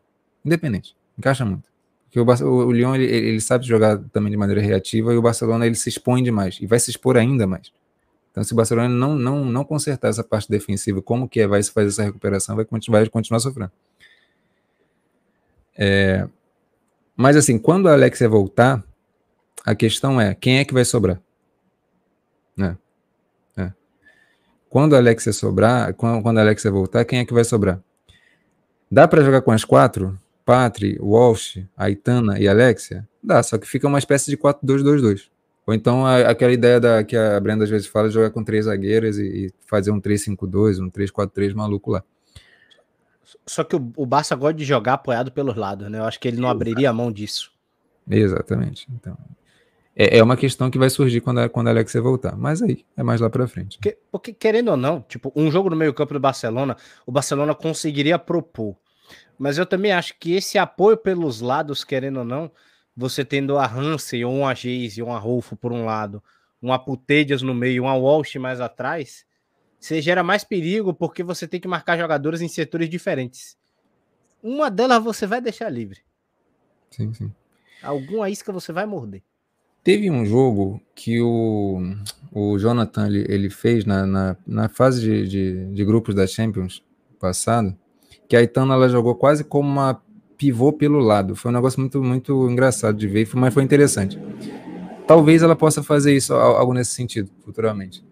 Ela meio que ficar circulando mais pelo lado, ser uma ponta, só que ela vai, vai fazendo aquela circulação sem ser muito agressiva, porque não é a, a dela. Sim, sim. E aí talvez seja algo para ser tentado, assim, enfim. Mas... Curioso vai ser, né? Porque, tipo, de fato, aqui a gente colocou por nomes, só que tem um problema num setor que era jogadora que jogava mais à frente, né? Que a titular era a Hermoso. Só que quem, quem, quem entrava no lugar dela, às vezes, era a Mariona, que consegue ter um desempenho legal, e como de um amigo nosso, né? A Oxuana, né? A Oxuala, brincadeiras à parte. a Oshuala, que joga na frente, que a Oshuala sabe, a gente sabe que, que não vai ser titular nesse time, não tem como, é, para jogos e coisas e, e, sentidos ali muito específicos. A minha dúvida é, provavelmente, pelo que eu tô vendo da repercussão internacional e pelo tamanho da contratação, Geis e Rolfo vão bater cabeça. Você não pode abrir mão da Graham Hansen. Ela joga de ponta no Barcelona, faz isso espetacular, só que é uma jogadora que ela também cria. A gente viu isso na Noruega. Sim, sim, exatamente. É, é, então, pô, você não pode abrir mão do, da variedade de jogo da, da Graham Hansen. A Putedias eu não vou nem iniciar a conversa. Quem botar a Putedias no banco, eu dou um tapa na cara ao vivo. Mas aí, e aí o, o resto aí você fica assim, onde entra essa centroavante que talvez o Barcelona precisaria? Alguém vai ter que se adaptar.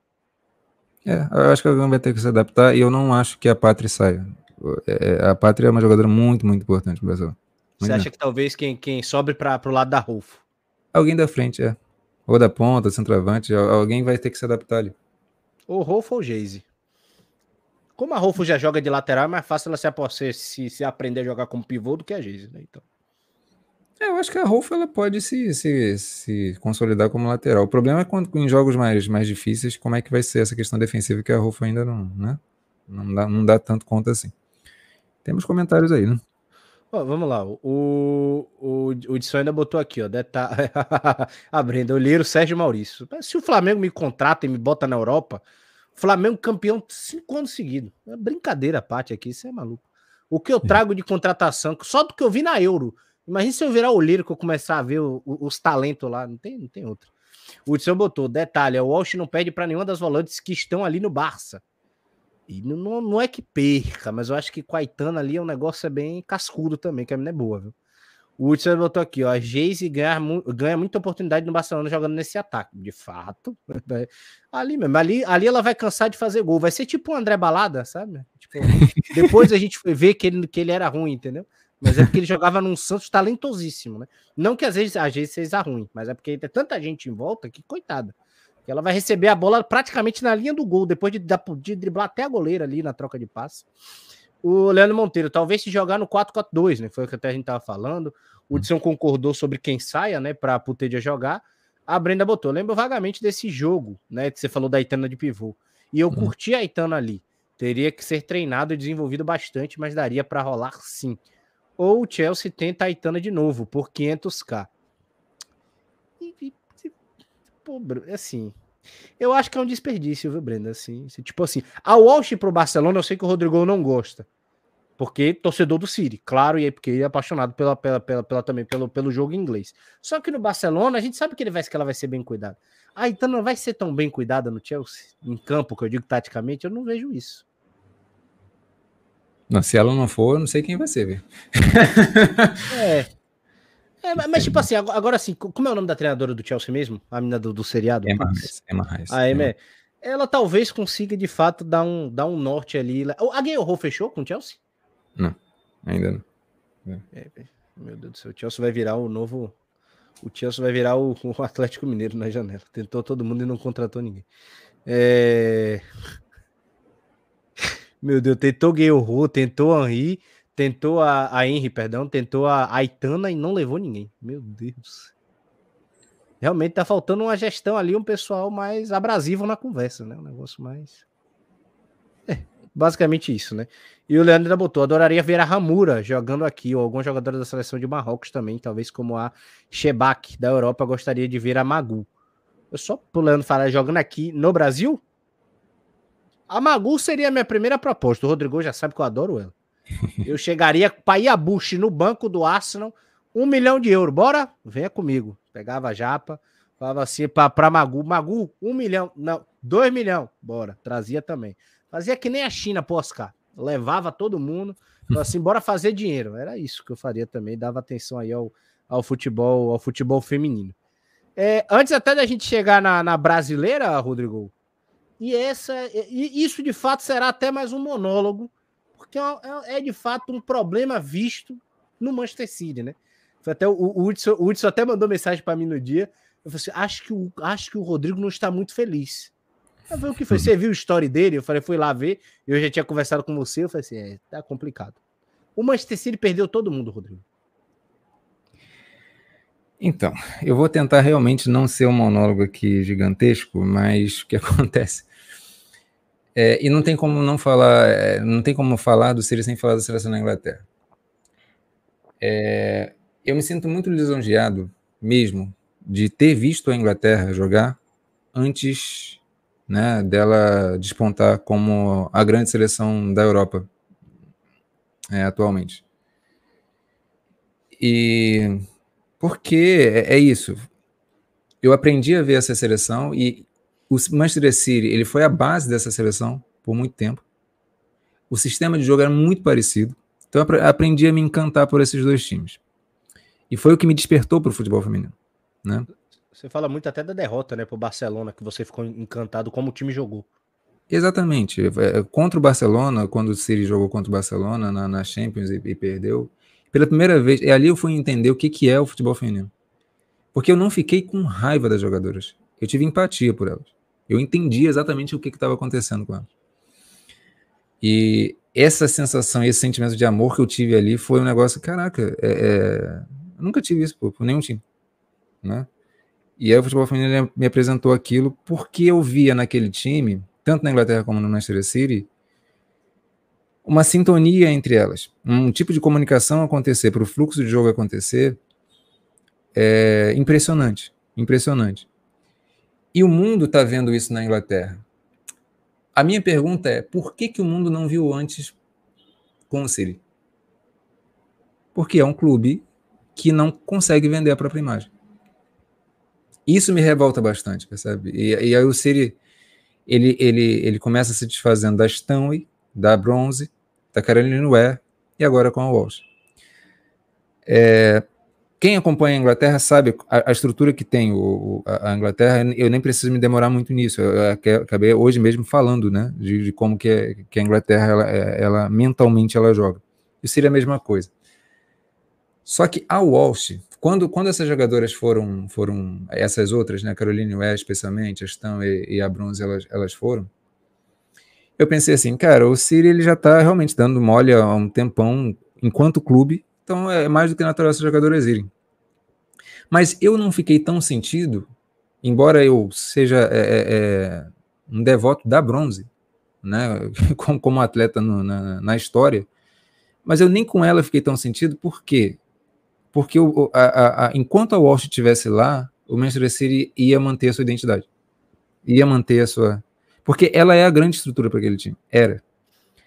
Agora, quando vai a Walsh, e aí o, o, o técnico do, do City até ele começa a falar, né? Não, e o próprio Siri dizendo, ah, ela não está à venda e não sei o quê. Eu fiquei até pensando, pô, legal, né? O Siri vai, vai bancar. E, e acaba que não bancou, né? E, enfim, é, é, é, compreensível do ponto de vista da Walsh, né? Que vai para vai um time que a, que a Bronze está, é, vai viver novos ares e tal, e vai sair de um projeto que não tinha um projeto, na verdade, né? Não tinha. É, uma Lucy Bronze sem disputar Champions, é, é, ela não fica, não é tão interessante, né? Até para a Keira Walsh. E por dois anos seguidos, eu falei dessa eliminação para o Barcelona na Champions. No ano seguinte, City e Real Madrid na, pela, pela playoff da Champions, antes da fase de grupo, foi eliminado. Ridículo. Que o Manchester City, com aquele time, embora tivesse ali é, com desfalques graves, né, é, muito desfalque, ainda como assim. A, como a Chloe Kelly, né? A Chloe Kelly foi um dos desfalques na época. Chloe Kelly, a própria Walsh, né, não estava. Mas ainda assim dava para passar pelo Real Madrid e não passou, né? E aí foi eliminado, aí a gente viu o Real Madrid fazer história, na verdade, né, na, na, nessa Champions, que foi é, aquele Camp Nou, 91 mil pessoas, Real Madrid disputou bem e tal, foi que legal. O Real Madrid fez, principalmente no jogo 2, o jogo 1 um foi lindo, mas o jogo 2 foi sacanagem. Eles, elas conseguiram virar o jogo. Sim. Por um momento a gente pensou, o F, a palavra com F, né, o deu. Exatamente, exatamente. Então, o Manchester City ali era, é, tinha todas as condições de não ter deixado o, o Real Madrid chegar na, na, nessa situação. E esse ano, de novo, foi eliminado para o Real Madrid, só que agora com a Carolina Ware jogando no Real Madrid. Né? E aí já era mais compreensível para mim, porque o, o Manchester City já está nesse processo de desmanche. Então, um time que não consegue disputar a Champions não tem como segurar essas grandes jogadoras. Ainda mais agora com a Inglaterra tendo vencido a Euro e com essas jogadoras em grande projeção para o mundo, não tem como segurar. Mas fica isso. A, o time do City, ele chegou em determinado momento que, pelo menos na minha visão, jogou mais bola que a Inglaterra. Porque além dessas jogadoras todas, ainda tinha a Rose Lavelle, que é uma jogadora, jogadora dos Estados Unidos, tinha Sam Mills também dos Estados Unidos, tinha Dal Kemper, que é a zagueira dos Estados Unidos. Enfim, era a Inglaterra mais os Estados Unidos. Tinha os Estados Unidos, ali. É, tinha, é, é, era, uma, era uma soma da, da Inglaterra com os Estados Unidos. Enfim, é isso. Aí eu, como torcedor, realmente não tem como ficar revoltado. Mas parei meu monólogo por aqui. É, eu de fato eu entendo, eu entendo. A gente até conversou um pouco sobre isso, né? Fez a, a comparação do, do marketing, né? Do se vender, da, da, da questão daquele Flamengo do, do Jesus, né? Que foi muito bem vendido a imagem dele, comparada, comparada a esse Manchester City. E o Manchester City tinha muito mais até tem, tinha muito mais até de qualidade do que esse Flamengo, inclusive. Uh, o, o, o Monteiro ainda botou. Ah, perdão, a Brenda botou. Chelsea provavelmente perdeu atrativo para jogar pela Champions, né? Vergonha essa temporada que fez, mas eu ainda acho que a Gay vem. A Brenda é torcedora do, do Chelsea, só para contextualizar? Não. não, não, não. Ela botou. É complicado chegar na rocha e falar: Ó, oh, eu sei que você foi eliminado da Champions de novo na primeira fase, que o Barça está te oferecendo 460 mil por você, né? Provável maior da sua história. A sua mulher tá lá, mas olha o meu projeto. Se tiver... é, quase, é quase o papel se esfarelando na chuva, assim. Mas pensa bem, Sérgio, vamos, vamos pensar direitinho. A Inglaterra acaba de ganhar a Euro. Todas as atenções vão se voltam para. É, é, é, esse vai ser o ano que todas as atenções vão se voltar para a Liga Inglesa, para a WSL. E é um time que não consegue aproveitar isso. Quem é que compra é um time que joga numa liga totalmente amadora, né? E, e expõe os jogadores a essa realidade que a gente acabou de falar. É bizarro. Enfim. É bizarro. Acho que é pá. Uma salva de Tocantins aí para Breno, não é nem Palmas, é Tocantins inteira. A Paulinha botou aqui boa noite, né, Hudson? Inglaterra nessa Euro encantou o jeito de jogar, fazendo partidas espetaculares, inclusive contra a Espanha, depois da final contra a Alemanha.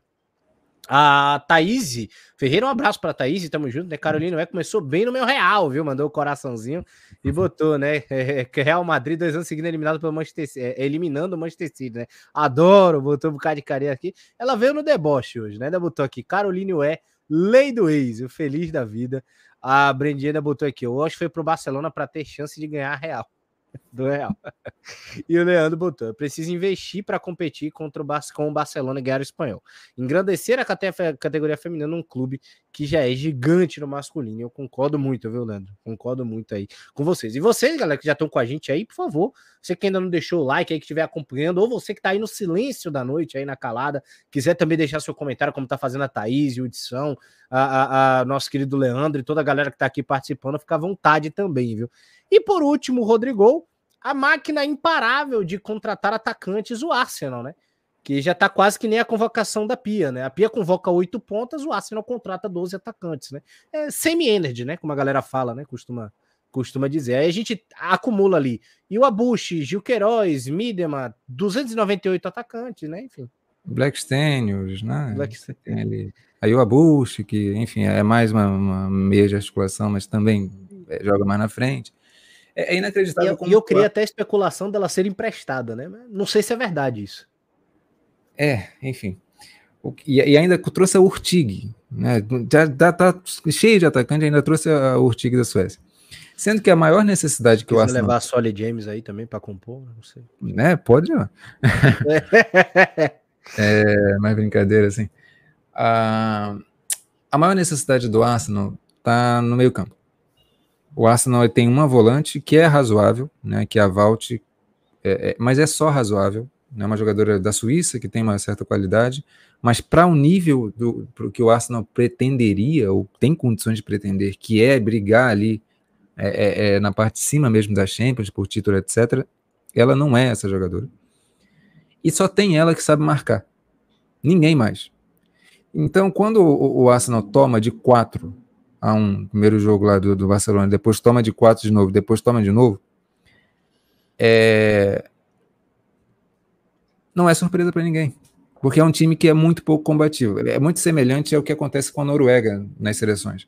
É um time muito talentoso, né? Uma das jogadoras são até né, a meio campista do a Manon da, da Noruega também é do Arsenal, é outra que não é combativa nem um pouco. Pô, essa, essa daí foi até interessantezinha viu, na Copa. Ofensivamente ela é interessante, só que ela também não é combativa. Né? Ela tem, tem questões ali. É... Então, assim, é, aí o Arsenal precisa urgentemente de, de, de meio campo e não contrata. Só contrata atacante. Então, assim, é um negócio que chega a ser, para mim, absurdo. Assim, é, é, no futebol brasileiro, eu, eu, eu, tendo a dosar um pouco mais as palavras para entender os contextos. Tá? o Flamengo chega... fez igual, não precisa dosar, não. É, mas quando chega no futebol inglês, aí eu não meço palavras. É um negócio ridículo. É ridículo, né? Mas enfim, é isso. Aí, agora a gente vai ter, na verdade, a, a contratação da, da Gil Queiroz, que eu acho que aí é mais uma aposta para o futuro, né? Porque a Gil Queiroz ela não vai jogar no Arsenal agora, ela vai, já vai ser emprestada para jogar essa temporada no Everton. Uh, é sério? É. Pô. No Everton. Tempo de jogo para Gil Queiroz, isso aí. Essa menina é, é boa, eu gosto dela, eu gosto muito dela. É, é e, e, é interessante. A minha questão é, é será que é, o, o, é bom para quem, né?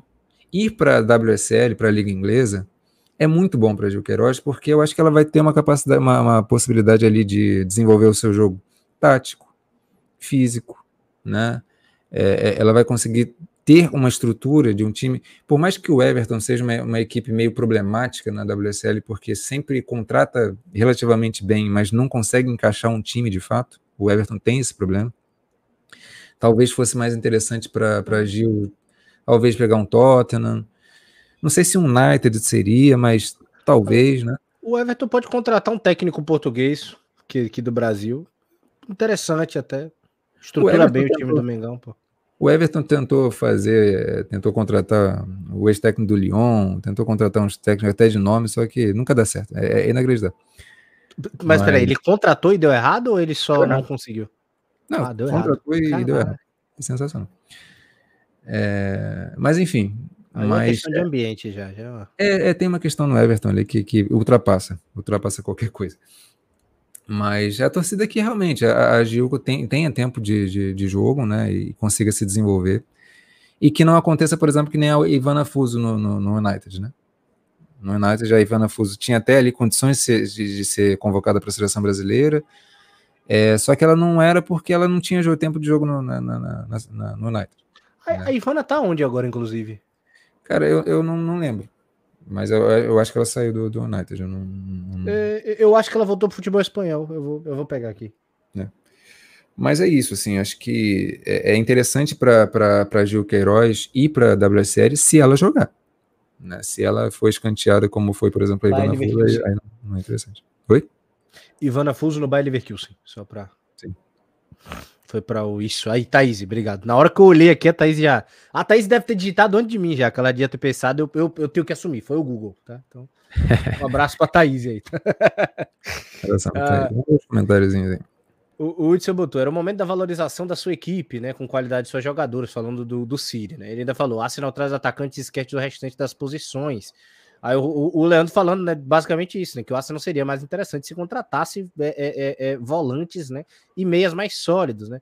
O Edson aqui jogando a verdade na minha cara, né, que vai ficar ainda do lado da Crivegol, eu sei. O Leandro Monteiro, né, tiraria a Kumagai e a Magu do Bayer, viu? Só a Kumagai, a Magu é do Mengão.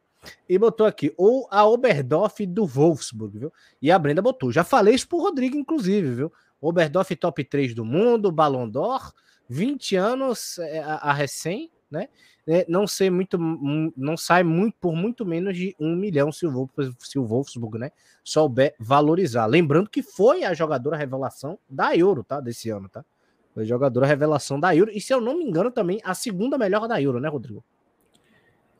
Acho que sim. Ela, teve na. As três que, que concorreram para melhor da, da UEFA, né?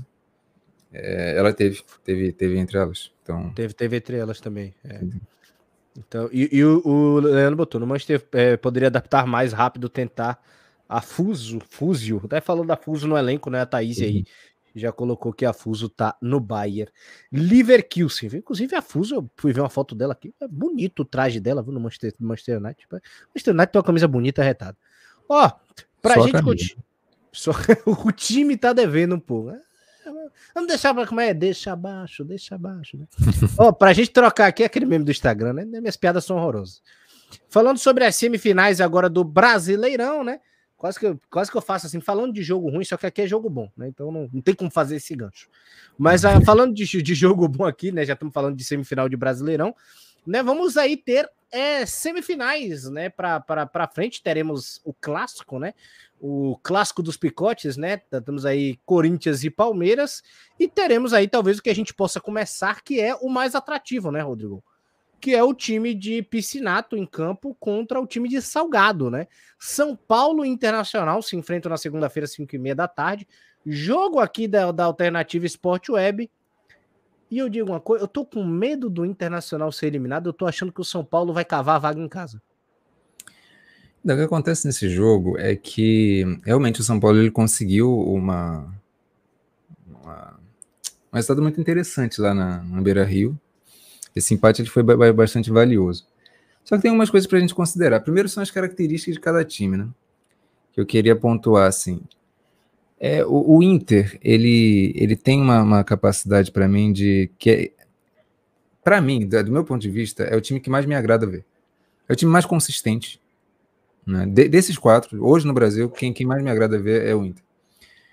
Não é que ele seja o potencialmente o melhor, mas ele é quem mais consegue chegar no, no, no seu potencial. Né? É, uma, é uma equipe muito consistente. Desde defensivamente até a, a sua construção ofensiva, ela tende a ser muito fluida. Ela não tem, o Inter não tem uma forma só de construir. Sempre alterna. Sempre alterna. Não é no volume que talvez que poderia, né? Às vezes eu acho que o Inter ele fica um pouco é, é, ali muito na segurança defensiva que ele tem e é, às vezes o volume ele poderia ser um pouco maior. Mas ainda assim, quando ele sai, pode falar? Não, eu falei, você falou da segurança defensiva, ainda tem a Barbieri, é verdade. Exatamente. Mas o, o, o, que o Inter acaba. É, uma coisa que eu gosto muito é que ele, por exemplo, não é totalmente dependente da Duda para a construção. A Duda muitas vezes ela vai ajudar muito no início dos jogos, no finais, nos finais dos jogos. Ela vai dar essa cadência, esse ritmo ali. Mas no meio, a, a, a Milene Fernandes, no meio do jogo, né? A Milene Fernandes. Ora, a própria Lele ela volta para conseguir também. A Mai Mai, né? É, é, é, é, a própria Juliana, né? Que é uma, que é uma volante que eu, que eu gosto bastante é, é, ela ajuda na, na, construção. Cada hora o Inter consegue de uma forma é, é, é diferente. A Fabi Simões, é, a, a Fabi Simões, ela tem uma, uma coisa que eu gosto muito, que ela é, muito agressiva. Fisicamente, ela é muito agressiva, né? E às vezes falta isso para o Inter, ela vai lá e, opa, é o momento meu e, e ela consegue. A Milene Fernandes é uma jogadora que consegue rabiscar bastante, consegue achar uns passos muito legais. A então, Milene o... Fernandes é a Milaninha? É a Milene Fernandes. Não é a Milene, eu tô errando o nome dela. Não, é isso, é isso. Eu só tô perguntando se é a Mileninha, é isso, é isso, é isso mesmo. A Milene Fernandes já, já, já é experiente. Eu não sei se você tá. Ah, não, Tem foi outra Milene. então. Isso, Tem é outra a Mileninha que eu, eu confundi com a do Sub-20, só segue. É Finge que eu não errei. uh, então, o, o, que mais me agrada no Inter é que é um time que tem muita diversidade de, de, de, de começo de construção. Né? É, e isso pode ser um trunfo bem legal. Porque nesse jogo contra o São Paulo, o Inter ele vai jogar mais atrás um pouco. né? É, é o que eu, que eu imagino. São Paulo ele tende a, a tentar pressionar mais por justamente é, é, é jogar em casa. É um jogo mais de conforto para o Internacional. O São Paulo, ele, por outro lado, ele tem um problema. Ele, embora ele tenha um potencial, em termos de potencial, seja até maior do que o Inter, é, pela qualidade das jogadoras, é um time mais desorganizado. Né? O São Paulo ele tende a, a acelerar excessivamente o jogo. Quando às vezes Tende não... a ser treinado pelo Piscinato, é tipo isso. Tem uma questão ali que é, é para mim é muito claramente é, é, é, uma questão do próprio Piscinato, porque ele, ele, ele embora ele tenha é, as peças maravilhosas para a construção de jogo, às vezes ele, por exemplo, ele, ele, ele ele, ele, prefere fazer, é, é que nem no, no, no, no, último jogo agora contra o Corinthians, que é colocar a Yaya lá na frente e, tipo, colocar ela como uma estouradora de bola lá na frente para usar todo o talento que ela tem, que ela poderia ajudar a Marissa na, na, na, na, construção. A Yaya fica lá na frente, dando casquinha, tipo, tentando, é, é, num certo pinball, achar o talento dela e, e não precisa disso, né? O São Paulo ele poderia dosar esse ritmo, construir, mais ou menos como a seleção sub-20 faz, né? É, e não. E, e, às vezes eu percebo o São Paulo desperdiçar muito essa capacidade de ritmo que, que, que ele tem. Né? Pô, imagina esse meio-campo, É sem sacanagem, sem sacanagem. Mareça, Formiga e Ayá. Como não constrói jogo com a porra desse time? É impossível. Se eu botar as três em campo e, e disser não arme o jogo, elas armam. Exatamente. É, é impossível. É impossível.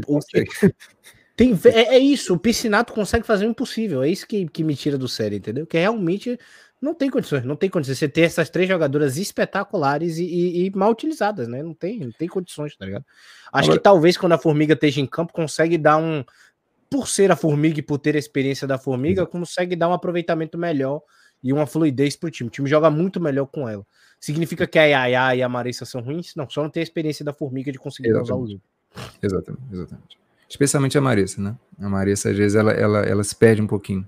Ela tem um potencial gigantesco, mas como o time ele é meio caótico, ela tenta entender aquele caos e, e não rola e às vezes fica, fica complicado. É, mas eu acho que uma coisa que vai contribuir nesse jogo para a qualidade do São Paulo é porque é justamente esse contexto de mata-mata. Uhum. E aí o São Paulo vai entrar mais ligado. São Paulo e Inter são equipes que ambas se conhecem muito, muito bem. E é aquela coisa da armadilha que eu falei, né, da seleção brasileira que ela precisa criar. Elas têm muito isso entre si. Então acho que tende a ser um jogo muito bom. Como foi? Para mim, é, esse Inter São Paulo lá do Beira Rio foi, se não o melhor, certamente um dos melhores jogos do Brasileirão. Porque lá o que aconteceu foi que o São Paulo ele ficou mais atrás. É, a Cacau ela, ela acabou ajudando muito na, na articulação ali. São Paulo não construiu muito, e isso acabou facilitando para esse jogo de São Paulo, que foi taticamente, defensivamente muito bom, muito bom mesmo. Segurou bastante o, o ímpeto do, do, Inter, que foi melhor na partida, mas não conseguiu é, criar, perdeu muitos gols também, o Inter, né? Mas o São Paulo ele fez uma partida muito boa e conseguiu esse resultado, que, como você falou, dá, dá a ele todas essas condições para ele realmente, é, mesmo não sendo a melhor equipe, a equipe mais consistente do campeonato, dá condições de uma probabilidade até talvez um pouco maior de, de sair com essa vaga na final. Exatamente, exatamente. Só para falar, o, o, o, Leandro ainda botou aqui, o Marissa, Formiga, Ayá e Rafa Travalão dão consistência ao meio campo, viu? É, ainda até a Thaís Regina, eu gostei muito dela jogando. Foi um, foi um absurdo ali, realmente, zagueira. Essa daí é, é prodígio também. Viu? A gente a tem a, a Tassiane, contra, a gente contra o Inter. A Thaís Regina contra o Inter foi muito bem. Foi muito, foi muito bem. É, é, porque a gente tem a Tarciane, que é muito agressiva, mas tem construção de jogo. A gente tem a Lauren também. Só que a Tarciane é uma zagueira, zagueira muito boa. Impressionante. É, porra, é, é, bom ter ela ali, tá ligado? Às vezes pode ser uma, pode ser uma jogadora interessante, realmente ela é do caramba, né? E talvez pode ser isso, né? Talvez ela possa ser uma jogadora que precise dessa referência. E com essa referência ela cresce muito, que, que pode ser o caso da Pardal do lado dela. Então, realmente ela dá esse, dar esse espetáculo, né? O, o Leandro botou, o Internacional muitas vezes joga melhor fora de casa, né? Tem um contra-ataque muito forte com a Maiara, que aqui saiu, inclusive, né? Foi pro esporte. O, a Milene e tem a Duda, Duda Sampaio, que é o espetáculo, né? A Maiara que ele está se referindo, acho que é a Mai Mai. A que foi para o Sporting é a só a Mai, que é mais da, da, da, base, né? Que é mais da base, ah, tá. É, sim. Que foi uma das transferências também que aconteceu, viu, gente? Pode Isso, falar. Que a gente acabou não falando, mas. Mas é só, só pontuar rapidinho. Né? A Mai, eu acho que tinha, ter, tinha condição até de ser convocada para sub-20, não, não foi, né? Uma jogadora que para o Inter acabou sendo importante em alguns momentos. Né. Foi inclusive que você falou, né? Que achou que ela teria que ser convocada no lugar da. Quem foi mesmo? É, não sei, assim, é, é, talvez da, da, da Kailane, mas depois eu acabei acho que mudando de ideia, porque a, a, a Mai, ela, não sei se ela seria tão útil na, nos jogos que o Brasil jogou ali. Eu acabei entendendo a, a ideia do Jonas e, e da Jéssica de Lima ali.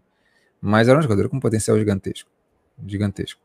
E, e, e, muitas vezes o que acontecia com a Maia é que ela entrava no segundo tempo, ela tem um físico muito forte, ela tem um, é, é, ela, ela, ela, ela, avança com uma agressividade, com uma imposição física tão forte, mas também com uma qualidade de, de distribuição impressionante, impressionante. Se eu não me engano, é ela que entra no jogo com o Real Brasil e bota duas bolas na trave. Uhum, acho que sim, acho que ela sim. Que bota duas bolas na trave, inclusive que ela entra na, na, na Supercopa do, do, do Brasil. O, o, o Leandro botou, então eu gosto de jogar contra São Paulo, hein? Já venceu no Morumbi. Hudson, é, botou aqui o Hudson, né? Piscinato às vezes gosta de dar uma de pardal, né? Tem talentos nas mãos, porém gosta de inventar. Ou não inventa nada, né? e botou aqui, Marissa, né? Tinha botado a Marissa Formiga e a Rafa Travalão, além da Yaya. Agora, Rodrigo, a, a, apesar desse ser o jogo mais atrativo a quem quer, a quem gosta de fato, né? De assistir o futebol feminino, do outro lado, né? tem a grande. Tem, não que essas daí não joguem bola, gente. Pelo amor de Deus. A gente tá falando só de, de atrativo mesmo, do que a gente gosta de ver ali, do estilo de jogo mais próximo do que a gente curte, né? Mas de fato, do outro lado, tem os grandes nomes, né? Palmeiras e Corinthians, Bia Zanerato contra Norte. Então, de fato, a gente tem um confronto na casa do Palmeiras contra um Corinthians que saiu na frente. Exatamente, exatamente. Eu acho que o Corinthians ele fez um jogo muito bom, né? É muito bom dentro das suas possibilidades, dentro das suas possibilidades, é, o, o, primeiro jogo. E agora vai forçar o Palmeiras a, a ter que construir jogo, né? No, no, no Allianz. É, o Palmeiras com o Ricardo Belli ele joga diferente do, do, que, do que jogava com o Hoffman Túlio. Que com o Hoffman Túlio, o jogo do Palmeiras era mesmo de construção. O do Ricardo Belli, que está chegando agora, é um jogo um pouco mais direto eu tendo a dizer assim, que acho que um modelo para o Palmeiras de jogo para jogar contra o Corinthians foi o jogo que ele teve, que ele venceu. Né? Foi a primeira vitória na história que o Palmeiras teve no, contra o Corinthians na primeira fase, no primeiro turno. Foi 2 a, foi 2 a 0 é, Se não me engano, foi no, foi no Allianz mesmo. É, aquele jogo foi um modelo para o Palmeiras, porque o Palmeiras, é, o Corinthians, ele tem a intensidade de jogo que é habitual jogando mal ou jogando bem, o Corinthians vai sempre tentar fazer aquilo, vai tentar engrenar as marchas, sabe? Vai, a questão do Corinthians é que ele, ele não tem uma construção, principalmente nesse ano, né? Ele não tem uma construção de jogo que vai assim, marcha 1, marcha 2, marcha 3. Ele vai tentando engatar, engatar a terceira de uma vez, logo, logo de primeiro. Terceira, quarta, quinta.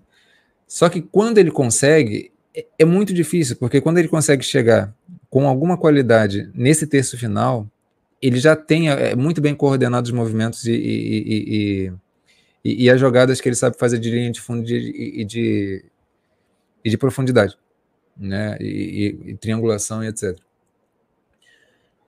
É, então o Corinthians ele vai tentando engatar essa, e ele fez muito bem isso, no, no, especialmente no, no, início de cada etapa, né? Contra o Palmeiras e conseguiu os gols dessa forma.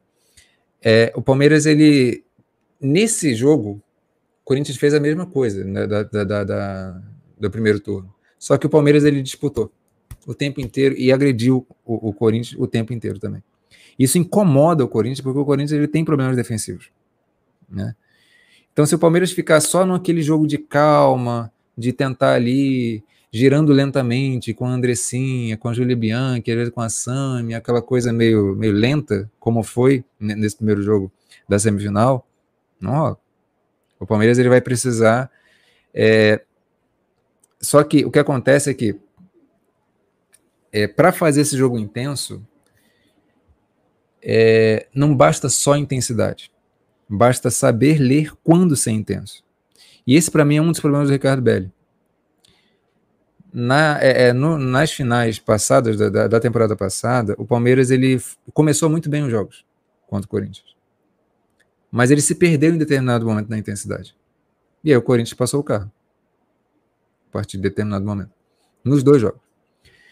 Então acho que o Palmeiras ele vai precisar entender. É, é, é, é porque é, entra muito aquela coisa que a gente estava falando da seleção brasileira.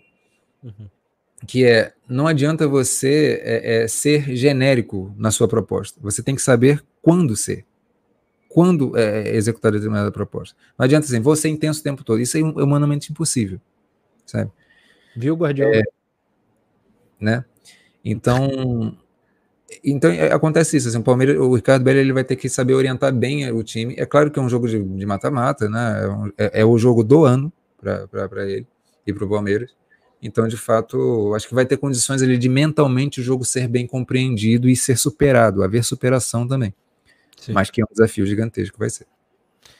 É, até uma pergunta do Hudson, né, antes até da gente, da gente colocar, que ele colocou aqui o clássico dos picotes, né, botou, o estilo do Ricardo Belli seria parecido com o que a Pia vinha fazendo? Você ainda fez o link agora, né? Eu acho que não, porque o Ricardo Belli, ele tende a ter um jogo de resolver a coisa num fluxo só. Sim. A Pia, é, nem isso eu chego a ver. A pia, é, eu vejo um, um, movimento mais de, de ir e ver o que, que dá, entendeu? É uma coisa um pouco mais organizada. Só vai, é. Ah, claro que contra a África do Sul a gente viu algumas coisas diferentes e tal, mas o Ricardo Belli ele tende a, a explorar mais jogada aérea do que a, a, seleção brasileira joga. Né? O Ricardo Belli ele tem uma coisa mais de vamos resolver a coisa nesse fluxo só. E para esse jogo contra o Corinthians pode, pode ser interessante. Mas é isso, vai depender de como que o Palmeiras vai ler o próprio Corinthians. Isso, isso é muito importante. Porque se o Palmeiras deixar, se deixar ser engolido pelo Corinthians, ele não consegue voltar para o jogo. O Corinthians, ele, por mais que o Corinthians não esteja jogando tão bem ultimamente, né? Mas é aquilo que eu falei de inter, inter, internacional que, que é internacional e São Paulo que se conhecem muito bem. Palmeiras e, e, e, o Corinthians conhece muito bem o Palmeiras também. Então são, são questões que não dá para analisar assim, a temporada foi isso, esse jogo vai ser. Não, é mata-mata é diferente, clássico é diferente, tem, tem questões aí para se observar. Entra uma tensão maior, né? Não tem como não. É, o jogo é mais o jogo é mais disputado de fato. E o Leandro ainda bota aqui, né? Faz uma pergunta pra gente. Se a gente acha que a derrota, né, contra o Red Bull Bragantino, lembrando que só não teve as jogadoras convocadas, de resto estava o time titular, né? É, terá alguma influência no foco e na confiança das palestinas na semifinal não é legal perder, Leandro. Eu até quero que o Rodrigo é, responda também, mas eu acho que não. Até porque o Palmeiras sabe que suas principais peças estavam fora, né? Que é na seleção. E eu acho que perdeu justamente por isso, porque o foco não tá no Paulista. Eu acho que o Palmeiras não soube jogar esse jogo, mas agora tem muito mérito do Red Bull Bragantino também. Olha, eu acho o seguinte: eu vi um jogo contra do Palmeiras contra o Realidade Jovem. Eu não vi esse contra o, o Bragantino. O Red Bull. Ariel, inclusive, é uma simpatia na entrevista pós-jogo. Mas eu vi o jogo do, do Palmeiras contra o Realidade Jovem e jogou muito mal. Horrivelmente mal. E as jogadoras, todas, inclusive a Bia Zanerato, quando, fizer, quando, quando fizeram o gol, elas nem comemoraram. De tão pé da vida que elas estavam. Com, com o desempenho delas mesmas. Então isso afeta. Sem dúvida isso afeta. Né?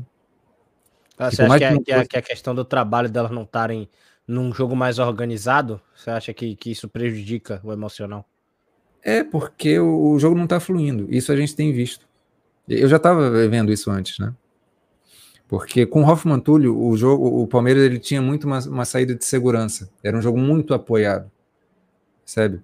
Então o Hoffman Túlio usava muito essa, esse, essa boa saída com a volância, com as zagueiras, com as laterais apoiando, apoiando muito às vezes centralizar, é, centralizar demais, né? Faltava um pouco o Hoffman Túlio um jogo mais pela, pelos lados.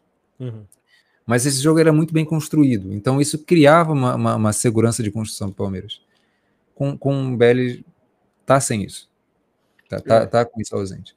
Isso cria uma insegurança. E o Palmeiras, com o Hoffman Túlio, ele já não conseguia criar tão bem no terço final, agora ele não tem nenhuma das coisas, nem atrás nem na frente. Então é, tá dando é pra sentir isso. Lembrando que o Hoffman Túlio também estava contando com uma, uma fases, né? De Júlia Bianchi e de Bruninha Caldeirão, né? Também as duas não estavam tão, tão boas assim na mão dele. A Bruna Caldeirão foi melhorando, a, a, a, a Júlia também, né, que tá, tá jogando um absurdo, mas o Ricardo Belli hoje realmente fizeram a mesma sacanagem do ano passado, né? A verdade é essa. É, passando pro a sacanagem que eu digo, gente, é a troca de técnico, que aconteceu também em fases finais lá, que foi do Ricardo Belli pelo Hoffman Túlio, agora foi o Hoffman Túlio pelo Ricardo Belli, e de novo sem explicação. É, para a gente mudar agora para a questão também do. que a gente sabe que vai ser um grande jogo, viu, gente? Só para falar aí. Lembrando também que Corinthians e Palmeiras também, Palmeiras e Corinthians, né? Também é jogo aqui da alternativa. É, inclusive amanhã, duas da tarde, você acompanha aqui com a gente. É, pelo Paulistão feminino, Rodrigo, antes até da gente começar a falar do Paulistão, antes até da gente falar da nova treinadora, tivemos uma demissão, né? Da, da Robertinha Batista. Não, não, acredito eu que não esperava, até pelo, pelo, pelo, pelo futebol feminino. Achei que tivessem mais paciência com ela, mas viu realmente que, que com a Robertinha não estava conseguindo encontrar o norte, né? Infelizmente. Robertinha Batista demitida. Espero que encontre, né? De fato, como até você falou, sorte a ela, né? Que ela consiga de fato prosperar agora sem trabalho. Eu tive a oportunidade de fazer algumas perguntas para a Robertinha, né? E, e, eu vi que ela estava entendendo onde estava o problema. E isso para mim é, já é interessante para caramba. É, mas de fato, sabe o que é importante para mim? para essa sequência da ferroviária como um todo, que a gente vai falar da, da Jéssica de Lima que está tá chegando, da, da seleção sub-20, etc. Para além da treinadora, o clube ele precisa entender que um trabalho, ele quando ele não é bem sucedido, ele não, necessariamente, é, quer dizer, ele quase nunca ele vai ser mal sucedido em todos os aspectos. Então você precisa entender o que que às vezes. Eu, eu, a gente estava falando do, do Everton do, da, da, Inglaterra.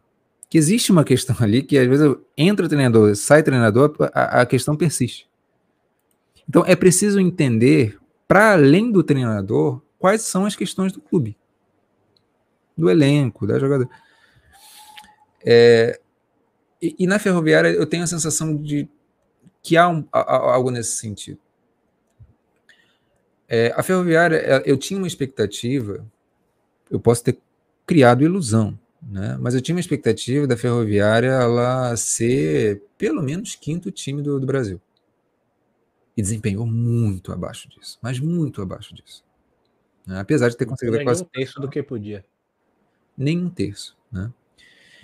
E simplesmente colocar assim, foi a Robertinha, não acho que seja só por aí. Né? É, existe acho que uma questão ali mais de entendimento do que, que o time precisa, etc. E claro, é, é, a nova treinadora ela vai ter condição de olhar para isso, mas eu acho que ela também precisa, é, é, acho que de outros profissionais trabalhando junto, percebe? E que a própria ferroviária talvez consiga, não sei, de, de, de alguma forma atuar nisso também. Mas a ferroviária, como eu sempre digo, é uma equipe que não pode é, é, ficar contente com menos. A Ferroviária tem que sempre buscar o topo, porque é uma equipe muito grande. Contratou para isso. Eu acho que a Ferroviária tem uma questão que é, era para além da Robertinha, ali naquele contexto específico, que a Ferroviária ela não consegue ser combativa no meio-campo. É uma equipe que não consegue roubar a bola. Então ela precisa de meio-campista de qualidade, então, então precisa contratar melhor nesse sentido. Não adianta contratar um monte de jogador que sabe tocar bem a bola, como, como fez, né? Fanny Galto, é, é, é enfim, vários, vários jogadores de qualidade. A própria Ludmilla, que, que sabe, é, é, é, é incrível. Mas. É, Faltou um pitbullzinho ali no meio. Falta um pitbullzinho. E não é a Luana. Não é a Luana. A Luana ela pode compor junto com alguém mais. E também não é a Ingrid. A Ingrid é excelente para construção, mas para ter essa pegada, falta. Então a Ferroviária ela pode olhar com mais cuidado essa, essa questão da contratação. Talvez a gente já possa falar de quem vem, né? Que é a Jéssica de Lima. A Jéssica de Lima. Quem é a Jéssica de Lima? Quem é? não, não apareceu para mim a, a, imagem. Não apareceu ainda não? Peraí. Deixa eu, deixa eu clicar aqui na foto. Pronto. Olha, A Jéssica de Lima, é, para quem não sabe, é, era a, a auxiliar até agora, mesmo, né? É, é, há, algumas semanas a gente estava transmitindo a Copa do Mundo Sub-20, né? A seleção brasileira teve uma atuação muito boa nessa Copa, conseguiu a terceira colocação, né? Poderia ter ido para a final, poderia inclusive ter sido campeão. Tinha é, um mental para isso, né? Mas acabou sendo eliminado pela boa, boa seleção da, da japonesa. Uh, o que se destaca para mim no trabalho da, do Jonas Urias e da, da Jéssica de Lima é eles, eles fizeram um trabalho em conjunto de entender que seleções se reúnem de maneira muito mais esporádica que clube. Então, algo precisava ser feito para além de treinamentos é, convencionais. Então, eles desenvolveram uma, uma metodologia que foi de basicamente integrar as atletas de modo que elas tivessem cada vez mais autonomia, tanto dentro como fora de campo, para especialmente no que tange a construção de modelo de jogo. As próprias jogadoras discutiam, participavam de dinâmicas para elas entenderem a lógica do jogo e formarem a lógica do jogo e desenvolverem essa lógica de modelo de jogo. É, e é um trabalho pedagógico incrível com essas meninas. Meninas ali, todas abaixo de 20 anos, né? Ou quase todas. Então, é, ela tem esse olhar que é incrível. É, e parte muito dela. Também do Jonas, mas muito da Jéssica de Lima. Então, além dela ser uma treinadora que, que compreende bem é, os aspectos táticos e, e, e do, do, jogo do futebol em si, é uma treinadora que compreende muito, muito bem o aspecto humano. Jonas Urias e, e Jéssica de Lima é, tiveram essa combinação perfeita que eu, de verdade, nunca vi no esporte e é talvez uma das coisas que mais me inspiram, mais Sim. me inspiram na, na vida. De ver o esporte, especialmente o feminino, ser tratado dessa forma, com carinho, para a questão relacional das meninas e como que elas, como a própria Jéssica fala, essas meninas, elas são, essas jogadoras, elas muitas vezes são subjugadas, são subestimadas nas suas capacidades de é, inteligência emocional e, e, e, das suas próprias capacidades de autonomia. E ela vai justamente na seleção sub-20 resgata isso e faz com que isso seja a maior virtude da, da, da, da seleção brasileira. Mais do que.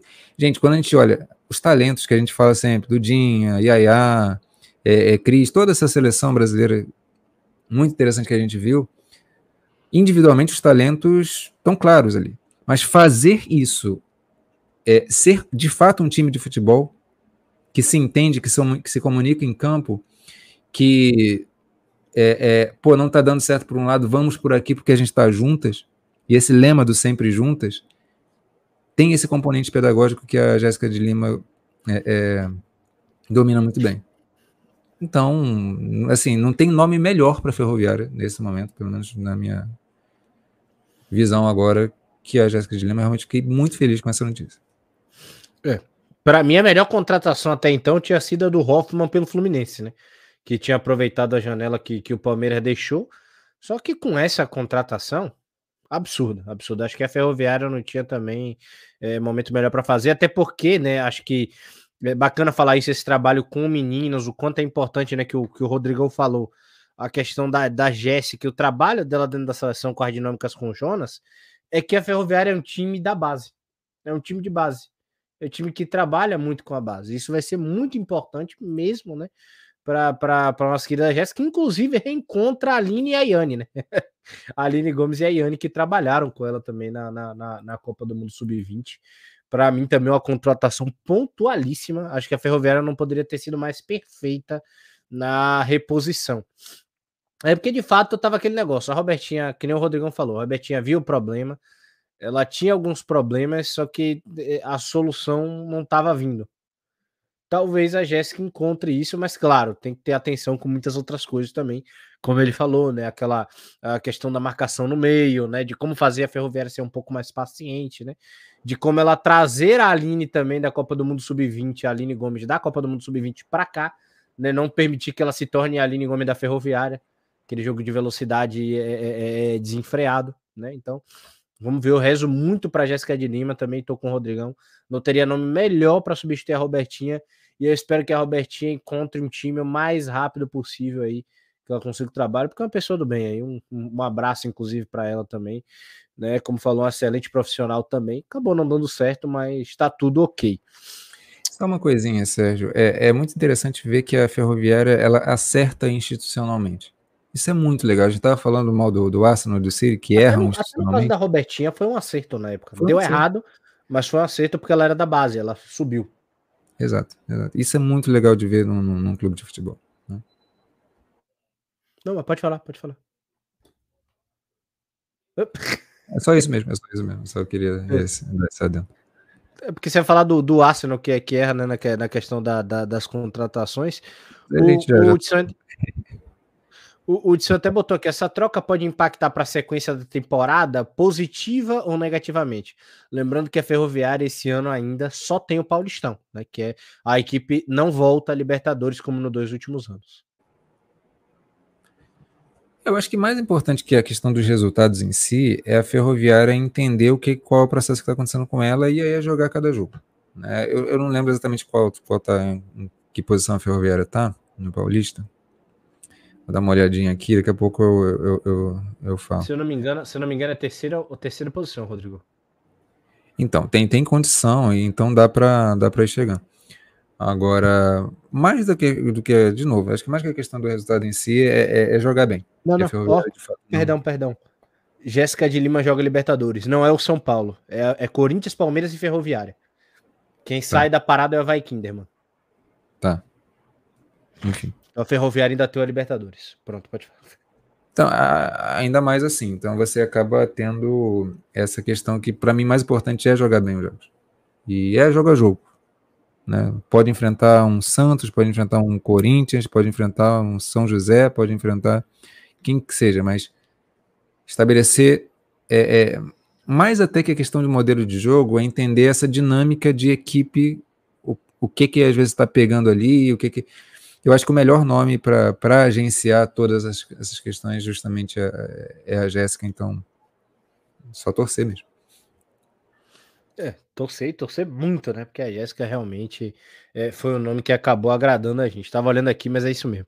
Corinthians, Ferroviária e Palmeiras estarão então aí na Libertadores em Quito, no Equador, esse ano, viu? Lembrando que a competição feminina rola ali num mês mais ou menos, né? Em, um, em, um só, em uma só cidade. E Rodrigo, para completar, né, o jogo que a gente acabou fazendo nessa, nessa semana, né? Que foi o Corinthians e São Paulo, São Paulo e Corinthians que a gente até deu um pitaco, né, falando da, da, da questão da, da Thaís Regina, mas que foi um jogo um pouco mais agradável, né, da equipe São Paulina. A gente até falou da questão da construção e tudo mais. Só me agradou o segundo tempo quando o São Paulo não precisava mais atacar. O, o primeiro tempo de São Paulo me desagradou demais. Né? O Corinthians entrou ali com a, é, com a equipe basicamente reserva, então não dá nem para exigir muito do Corinthians. Né? Agora, eu, eu, achei interessante que o Corinthians ele entrou com uma equipe semelhante ao que jogou contra a Ferroviária. O Corinthians jogou contra a Ferroviária, jogou muito mal, né? Mas dentro do possível também, porque era aquilo, e a Ferroviária jogou pior ainda. é, e já contra tá a, a, Oi? Tá me ouvindo? Tô, tô. Ah, pô. Ia suar o nariz, mas não ficou no mudo. Pode falar.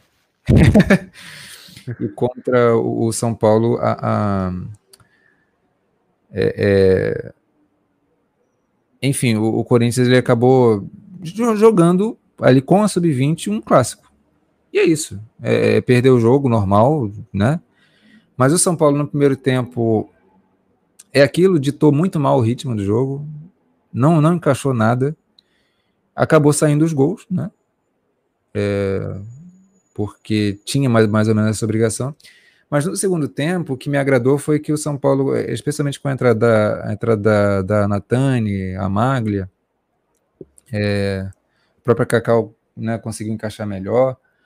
É, você teve ali a, a Yaya até conseguindo trabalhar um pouco melhor. São Paulo conseguiu girar melhor essa bola, né? E aí é o potencial que o São Paulo tem.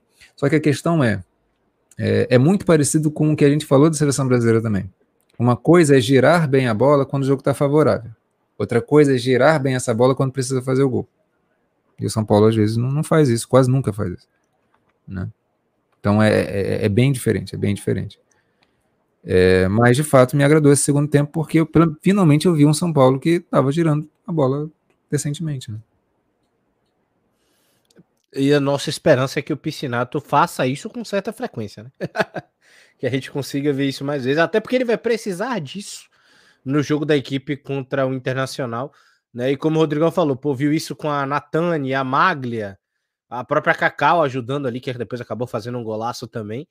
Pode fazer muito bem isso com Formiga e a Marissa, né? Pelo amor de Deus, não tem nem, tem nem, não teria nem como, né? Pelo amor de Deus, é o mínimo para pedir dessa jogada. São nomes. A questão é mental. Tipo, é, é, a proposta de jogo. Quando a gente está, tipo, é isso, quando, enquanto time a gente está ali precisando buscar o resultado, como que a gente se comporta? É isso. E eu acho que quem consegue superar todos os contextos é justamente a Formiga pelo, pelo aspecto que você falou. É, um, é uma jogadora muito, muito experiente. Agora, todas as outras vão sentir o ambiente, percebe? É Sim.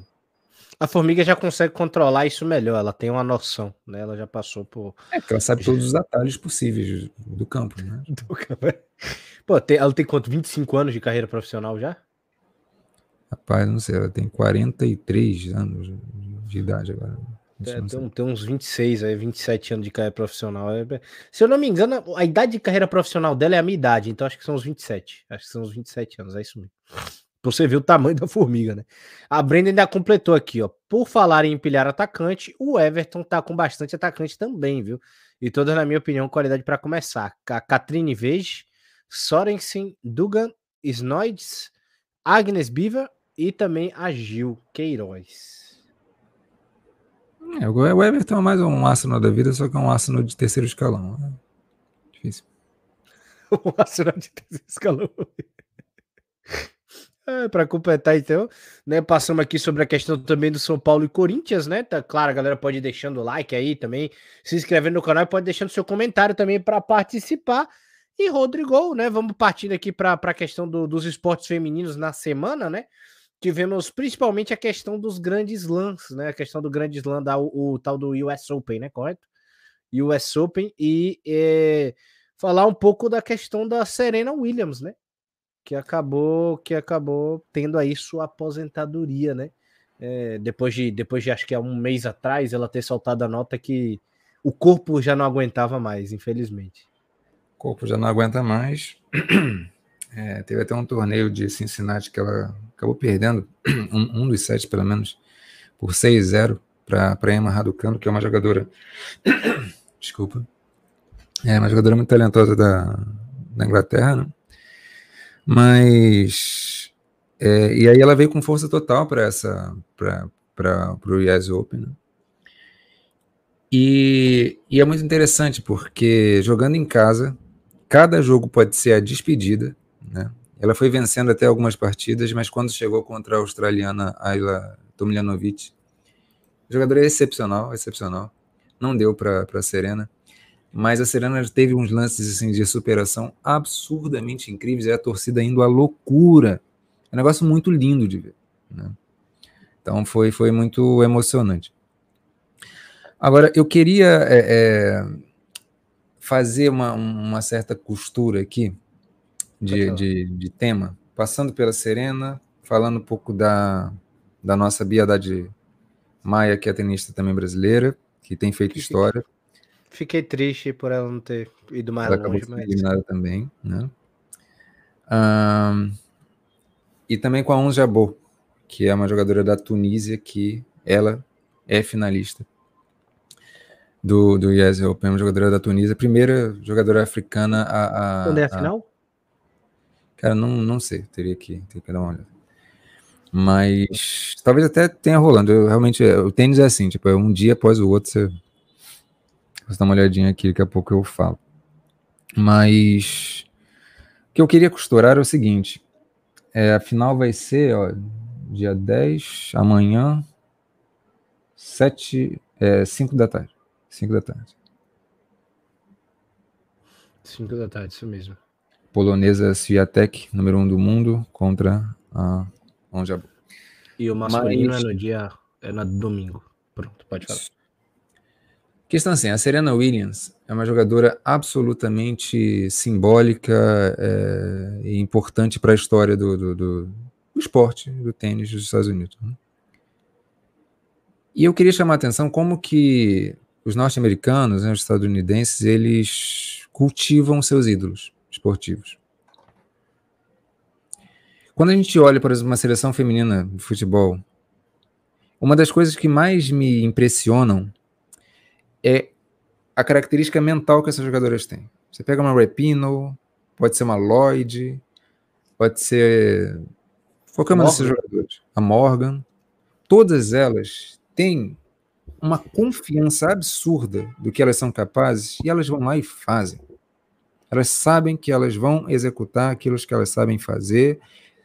Elas atingem um nível de competitividade absurdo e é por isso que elas ganham o que ganham.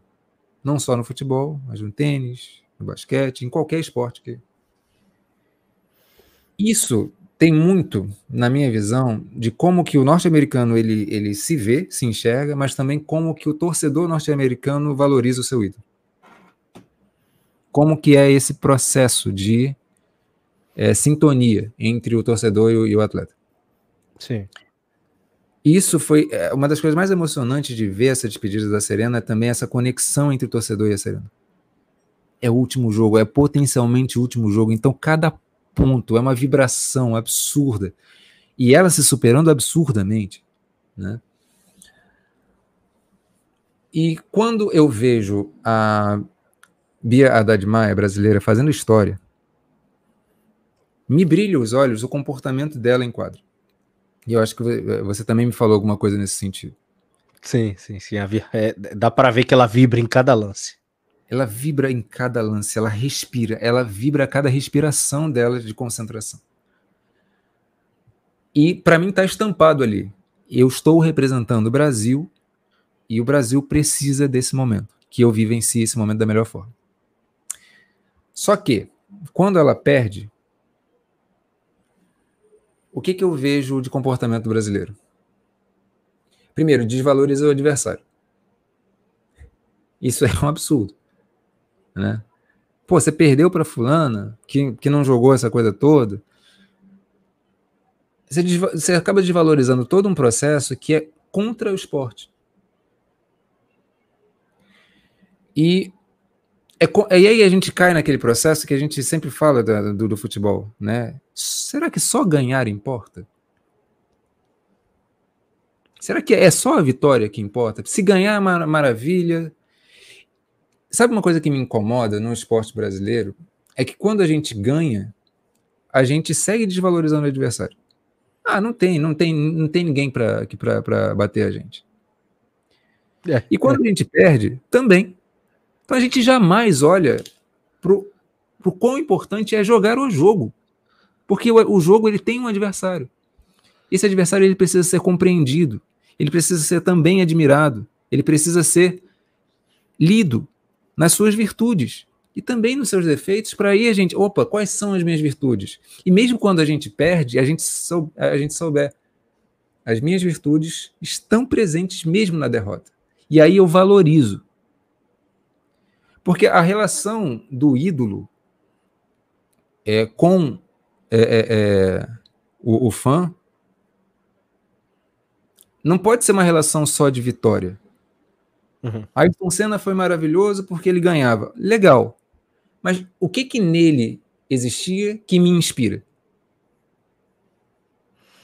É, Para mim era a agressividade dele. A questão que eu acho que precisa ser, ser respondida nos jogos, nas competições, é essa. O que que no jogo, na corrida, seja lá no que for, o que que aquilo ali me inspira? Perdeu, perder do jogo. Eu não posso pautar o, a, o resultado como, sabe, é, é, ah, é, é, foi bom ou ruim porque perdeu. Não. Quais, quais foram as virtudes que eu admiro que foram empregues mesmo na derrota? E daí eu particularmente, a gente valorizar tanto a seleção sub-20 brasileira que perdeu, a... conquistou a terceira colocação. Sem sombra de dúvidas. essa relação de ídolo, ela é muito importante para uma, uma construção de identidade nacional. É isso que faz os norte-americanos serem tão fortes em todos os esportes que eles fazem. Então, quando, quando a gente vê uma, uma Bia Haddad Maia se entregar tanto para o esporte, para o jogo, como, como ela fez, e quando perde, o reconhecimento que ela tem é. Não estou falando de todo mundo, tá? Mas é, essa coisa é muito flagrante, é muito visível. A desvalorização do, do jogar, perder, que é do jogo. Mas toda aquela virtude que viam já não, já não tem mais. Isso é uma questão que é, é eu queria, quis costurar isso porque é uma coisa, coisa que é, é, é uma função do esporte que ultrapassa muito o esporte. Né? E para terminar, Sérgio, para você poder falar também, a Um Jabor é a jogadora da Tunísia, né? Ela é uma jogadora extremamente carismática, é a primeira africana que, acho que entre homens e mulheres, talvez, eu teria que confirmar essa informação, mas que, que consegue esses resultados de, de ir para uma final em Grande Slam. Foi para a final em Wimbledon, acabou perdendo, e agora também vai para a US Open. Jogadora extremamente carismática, tem um estilo de jogo maravilhoso. Quem gosta minimamente de tênis, assim, quem vê essa menina jogar, essa mulher jogar, é incrível, é incrível. É uma elegância, é, é uma inteligência, é, é, absurdo, é absurdo. Ela corta talho, ela às vezes não nem, nem se esforça tanto para coisa, mas a coisa está muito aqui no mental. Como que ela lê a, a jogada, etc. É absurdo. E ela está sendo um motivo de orgulho para a África como um todo. Sim. Né? É sempre interessante ver, né? não só valorizar o que é nosso, mas valorizar o que está presente no mundo enquanto diversidade também. Isso eu acho que, inclusive, ajuda a gente a poder também se valorizar mais. As nossas virtudes, as nossas características, que, nem, que ninguém tem. Certo? Então, era um pouco por aí, Sérgio. Não, sim, eu, eu acho isso perfeito, né? Porque, querendo ou não, o, o, americano ele tem essa, essa parada até no nacionalismo, né? Ele se apega a algo de maneira muito forte. E ele tem essa, esse respeito muito grande pelos ídolos sempre, né? Aquela questão da que nem você falou, da idolatria, aquela parada mesmo de querer apoiar. É, a última temporada de qualquer jogador aqui no Brasil, até o Ronaldinho Gaúcho, ele não vai ter o estádio lotado. Todos os jogos. Talvez no dia da aposentadoria dele o Michael Jordan, na última temporada dele, ele teve. É, é, era difícil se achar ingressos em qualquer jogo. E a gente tá falando de um campeonato brasileiro que tem 38 rodadas, 19 só em casa. Ele jogava 82 jogos. Até quem jogava em Denver queria ver o cara. é surreal. Tinha gente, tem, tem, tem cena de um, de um estádio que eu acho que era aberto numa, numa parte assim, tinha, tinha uma, uma leve abertura, que até tá no, no The Last Dance que a galera tá sentada na, na, na, num viaduto, querendo ver o Michael Jordan. Dava pra ver porra nenhuma. Tava só ali realmente de, de, de butuca. Mas é o que eu tô dizendo, tá ligado? É, é a questão que você falou da Serena Williams. O americano adora isso. Eu aposto que todos os jogos do US Open, até o que a Serena não tava, tava lotado. Tava completamente lotado, tava todo mundo lá, tava todo mundo querendo acompanhar. Isso aconteceu também com o Michael Phelps, quando jogou em outro país, quando tava, quando tava em outro país, em outra competição. Então, cara, é, é, é, é, que se eu não me engano foi até do Rio aqui. Então, cara, é uma parada assim surreal quanto o americano ele valoriza o esporte. É até muito cultural do americano essa, essa, essa tendência do herói, né? Aquela coisa assim do eu sou herói e tal. E até uma crítica que o Rodrigo faz relacionado a, a dentro do esporte como visão coletiva. Mas não a questão dessa questão do, do, dos ídolos, né? Que o americano tem muito aquela coisa de querer resolver e tal. E ele admira quem faz isso, né? Isso de fato é uma virtude que a gente precisa ter. A Biedade ela se esforçou pra caramba no dia seguinte, na, na competição seguinte, ela perdeu na primeira ou na segunda. Ela pode voltar na semana que vem e fazer o melhor dela de novo. E tentar, e tentar, e tentar, e tentar, e bater e ganhar, tá ligado? Se você pega a carreira de qualquer grande competidor, ele não ganhou para sempre. Até o Mohamed Ali caiu. Você sabia que o único lutador de, de, de, de basquete do mundo, de, de boxe do mundo que não perdeu nenhuma partida é o Floyd Mayweather. O único. Até, até o porra do Mohamed Ali é, caiu. Até foi. Em algum momento aconteceu alguma coisa. O Mike Tyson, que era amado pelo americano, em todo mundo, até brasileiro ama o cara, é a mesma coisa. Hum. A Janete perdeu o jogo, a gente jogava no Brasil também, acontecia. Então, cara, tem que aprender a valorizar. Acho que um, uma frase da Marta, que, beleza, tem um pouco da adoração de pílula ali, mas acho que a frase dela ali foi importante, que é aquela questão do, do tipo, que ela, que ela falou, gente, não é só quando ganha, vocês têm que estar apoiando essas meninas que eu não vou estar aqui para sempre. Que é nas Olimpíadas do Rio, que eu acho que quando, quando, quando as brasileiras são eliminadas, que ela tenta dar aquela voz de incentivo do tipo, é massa, né? Vocês estarem botando meu nome na camisa, riscando o nome do Neymar, tá lá. Mas quando perder, vocês também tem que estar aqui apoiando. Por que vocês gostam da gente, tá ligado? Quem é que vocês apoiam e tal? Então, acho que isso passa muito pela questão do que o Rodrigo falou. A gente tem que aprender a apreciar e apoiar nossos ídolos da melhor maneira possível, tá ligado? É, de, de apreciar mesmo, de fato, aquilo que a gente pode que a gente pode ver e apreciar ao máximo, sabe? independente do, do esporte, eu acho que o brasileiro tinha que aprender com isso. Realmente, se tiver, como o Rodrigo trouxe aí, essas críticas à Bia, para mim são infundadas. O que essa menina tá fazendo aí é surreal. Você criticar a Bia é saber que, tipo, a Marista, a Marista Terbuena é da década de 50. O outro que a gente tem, o cara que acabou de se aposentar agora, acho que é o Bruno, que foi chegou a ser ranking 2 em duplas. Acho que metade do brasileiro não conhece. E o Guga que ganhou três grandes lances. É o grande feito do Guga. E, porra, a gente valorizou pra caramba na época. E depois o tênis caiu e tudo mais.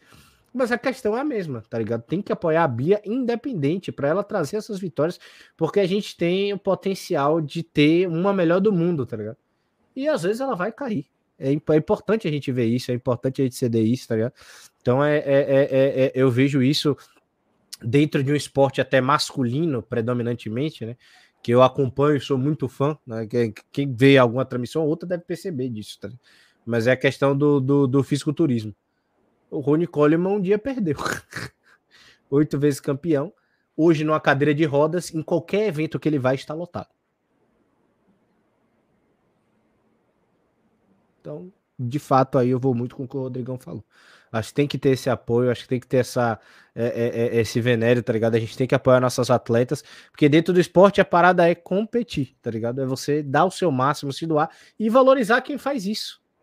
Independente da época, tá ligado? É, é, é, é isso que é, que, é, que é sensacional. Pode falar, Rodrigo. Não, e a derrota, ela, ela. É isso que a gente sempre fala, cara. Eu falo o tempo todo isso muito mais importante do que o resultado é o processo, cara. Sim. É, a, a, derrota ela diz muito sobre como você se vincula com aqueles desafios. Sim. E se você vai se superar, como você vai superar. Porque às vezes a vitória ela vem e às vezes não é tão, sabe, você veio. E aí? É, às vezes é na derrota que você percebe caraca, eu preciso me superar aqui porque eu amo isso daqui, cara. Eu amo fazer isso aqui. O que, que eu faço a partir disso? E quando o torcedor ele pode estar junto nesse processo com o atleta, aí entra essa questão do ídolo. O ídolo não é só quando vence. Aliás, acho que é, é pouco isso. Entendeu? Não está muito ligado a essa questão. Você apoia, inclusive, mais quando perde, tá ligado? Exato. Exatamente. Exatamente. Pra, pra, você ter noção, o Hamilton tá perdendo tudo na Fórmula 1. Qualquer corrida que ele tá em segundo lugar, meu coração já acelera. Porque aí você percebe, é, é, nesse momento que você percebe a conexão da, da, da, pessoa com, com o esporte. E aí, cara, você se motiva. Eu falei anteriormente da, da questão do Ciro com o Barcelona, né? É ali, foi ali que eu realmente vi, cara, eu sou torcedor agora. Me conectei com ela. ganha, quando ganha é mais fácil. Quando perde, caraca, agora eu me conectei com, com o real propósito desse jogo aqui, desse negócio que eu, que eu digo que eu amo, que é o futebol, que é o tênis, que é, que é o esporte. É, né? Perfeitamente. Perfeitamente isso, tá ligado? E é uma coisa que eu, é uma coisa que eu quero, que eu, que, eu, que eu tive minimamente com a questão do Japão também, tá ligado? quando teve Brasil e Japão do Mundial Sub-20 na semifinal.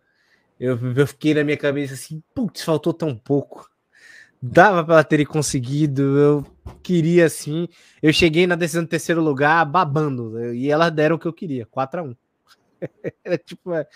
Eu, porra, eu queria ganhar, tá ligado? Eu queria que elas ganhassem. Eu tava torcendo. Então a derrota me conectou ainda mais com elas. É impressionante isso. é Já que a gente tá falando de ídolo, vamos falar da maior de todas? Vamos, então vamos falar da Iwabushi, né? Vou colocar aqui na Brincadeiras à parte, né? Vamos falar da Marta, né, Rodrigo? Da Marta aqui, você até pediu para colocar o textinho aqui, se você quiser falar. Não, é, a Marta, ela recebeu a homenagem, né, ali na, no Museu da, da Seleção Brasileira, é, recebeu uma estátua, né, só o Pelé tinha, agora rei e rainha têm suas estátuas de cera, ali no Museu da CBF, é isso, é só, só falar um pouco da, da origem da peça ali. Deixa eu botar aqui em cima. Mais acima peça foi um trabalho realizado por mais de 25 artesãos de Londres, que também confecciona as estátuas de, do Madame, não sei como é isso, Tussauds, mais famoso museu de cera do mundo, fundado na Inglaterra, século XIX, e com filiais em várias cidades do planeta. Pesando 30 quilos em tamanho real, ah, real não, é um pouco maior que ó. A estátua da Marta marca uma homenagem digna ao maior ídolo feminino do futebol. E aí tem. É o glow up da Marta, né? A estátua. Oi? A Marta é o glow up da própria estátua, né? Que ela consegue ser maior. e foi engraçado essa cena que ela começou a fazer carinho, ajeitar o cabelo. Assim. Mas é isso. homenagem mais do que digna a Marta. E foi interessante a entrevista que ela deu depois também, ela falando do futuro da seleção brasileira, também vou deixar esses links todos aí para vocês poderem ver daqui a pouquinho. Então, deixa eu botar, você colocar o vídeo da, da, da, da Amandinha? Pode ser, pode ser, pode ser. Deixa eu colocar aqui, peraí. Acho que não vai sair som, mas deixa eu colocar aqui. Mano. É, problemas de internet, né? vai ficar ali girando rapidinho, mas... Aí tinha ali o Tite, tinha a própria Pia Sanrad, né?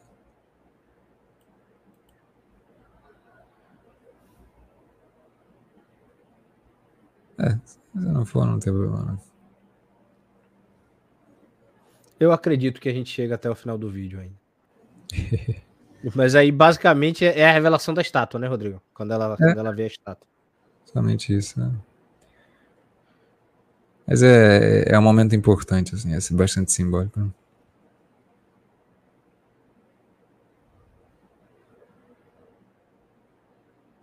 É, é, a tua internet abandonou.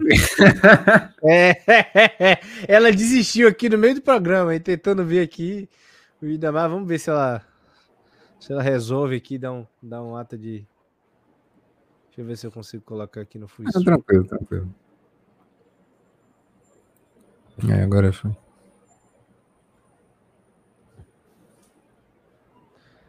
Eu tenho vontade de fazer assim, essa é Marta, pessoal. Aí começar os aplausos. Pronto, acabou. É. Bota a foto aí. Eu acho que a próxima, eu acho que a próxima carregada funciona. Pelo menos a gente vê, né? Que aí tá com, a, com a, o pano na cara da fuça da coitada ali.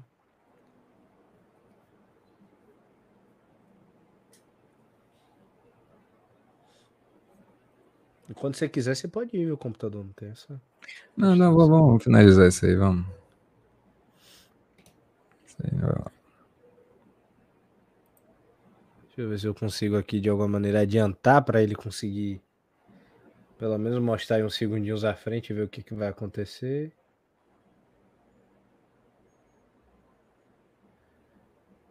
É, fechou. É, não foi. Aí, aí não. Aí apareceu. Aí. Pronto, tá aí. Essa é a estátua de mata, pessoal. em relação deu, deu a ela. Produzir o vídeo do que para fazer a estátua. Né? É. Aqui é a estátua, basicamente. Para quem quiser, deixa eu dar aquela. Eu acho que, eu acho que aqui permite aquela. Deixa eu ver. Acho que o GE no dois cliques permite. Isso aí. Olha que bonitinho. Isso aí. Marta sendo devidamente homenageada, como a gente falou, a importância do, dos ídolos, né? Grande Marta. Aí é parecido com ela, eu gostei mesmo. Que a do Cristiano Ronaldo, por exemplo, é horrorosa, né? No, no centro do. É. Essa daí, essa daí ficou bacana. a Brendinha botou, play do Twitter é assim mesmo, complicado, principalmente quando tá em outros sites. É verdade. O Itzander botou aqui, final da Sul-Americana de Futsal Feminino Sub-20 amanhã, 19 horas contra a Colômbia, ó. Eu até vou colocar aqui pra galera que quiser e estiver vendo depois, né? Pessoal, de repente o pessoal tá vendo isso 16 horas do sábado, a galera tá assistindo, dá tempo ainda, né? Tranquilo aí que dá, dá tempo ainda de você acompanhar. Rodrigo, um, um abraço para Brindir aí, pro Edição, mas Rodrigo, excelentíssima, como sempre, a sua companhia. Mais um pode aqui completado, né? Driblando perguntas óbvias. Semana que vem estamos de volta para o quinto. O de hoje concluído. Tamo junto. Muito obrigado pela companhia. E até amanhã, né? Que a gente se encontra aí no, no, no Palmeiras e Corinthians. É isso. Acho que discutimos assuntos interessantes, né? A gente passou aí por vários temas é, conseguimos discutir com alguma profundidade. Vamos até além, né? Geralmente a gente faz menos duas horas, a gente, a gente exceder um pouquinho. Mas é isso. Foi, foi muito bacana estar com, com vocês. Obrigado, Brendinha. Obrigado, Leandro, também, o próprio Hudson que teve aí hoje. Geralmente a gente, é, é, o Hudson é para estar com a gente aqui na, também na apresentação e tudo mais. Hoje ele, ele teve no, no chat. Muito obrigado a ele também. A própria Thaís Ferreira, né, que, que apareceu ali mais cedo, foi, foi importante também. Especial tê-la tê com a gente. A, a, a, Paula, né? Ela teve a com Paulinha. Faia, é verdade. Sim, Paula Faia. É isso, pessoal. Vou deixar aí os links depois e, a, e também vou separar em capítulos direitinho para só chegar no vídeo, escolher o tema, pular para onde quiser, se quiser rever tudo. Tamo aí. Tamo junto. Até a próxima. Tamo junto então, tamo junto Rodrigo, tamo junto a galera de casa que acompanhou com a gente. Vou pedir como sempre para você que tá acompanhando a Vive aqui com agora e para você que vai acompanhar depois, não esqueça de deixar o like, se inscrever no canal, tá? É, você que for ouvir no sábado, provavelmente a gente tá transmitindo agora Corinthians e Palmeiras, dá para você acompanhar. Você que tá vendo na segunda, dá para acompanhar com a gente São Paulo Internacional pelo Brasileirão Feminino. Você que tá vendo no futuro ainda mais longo e longínquo aí mais distante, dá para acompanhar algum jogo de futebol feminino que a gente está fazendo. Eu só não posso prever agora. Mas você vai conseguir acompanhar, porque toda semana a gente faz. Então, um grande abraço aí para a galera que está nos acompanhando, grande abraço para o Rodrigo, grande abraço para a galera do chat aí que teve ao vivo conosco, conosco, né? Até a próxima. Tchau, tchau. E o Abuche no Flamengo já é realidade.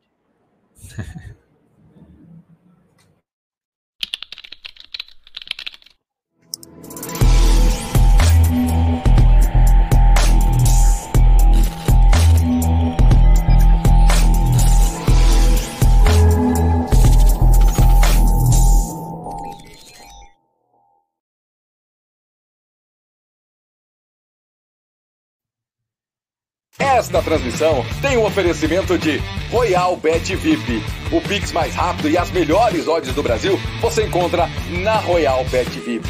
Use o nosso código promocional Web no seu primeiro depósito no valor de até 100 reais e ganhe 100% como bônus de boas-vindas. Royal Bet VIP é de brasileiro para brasileiro.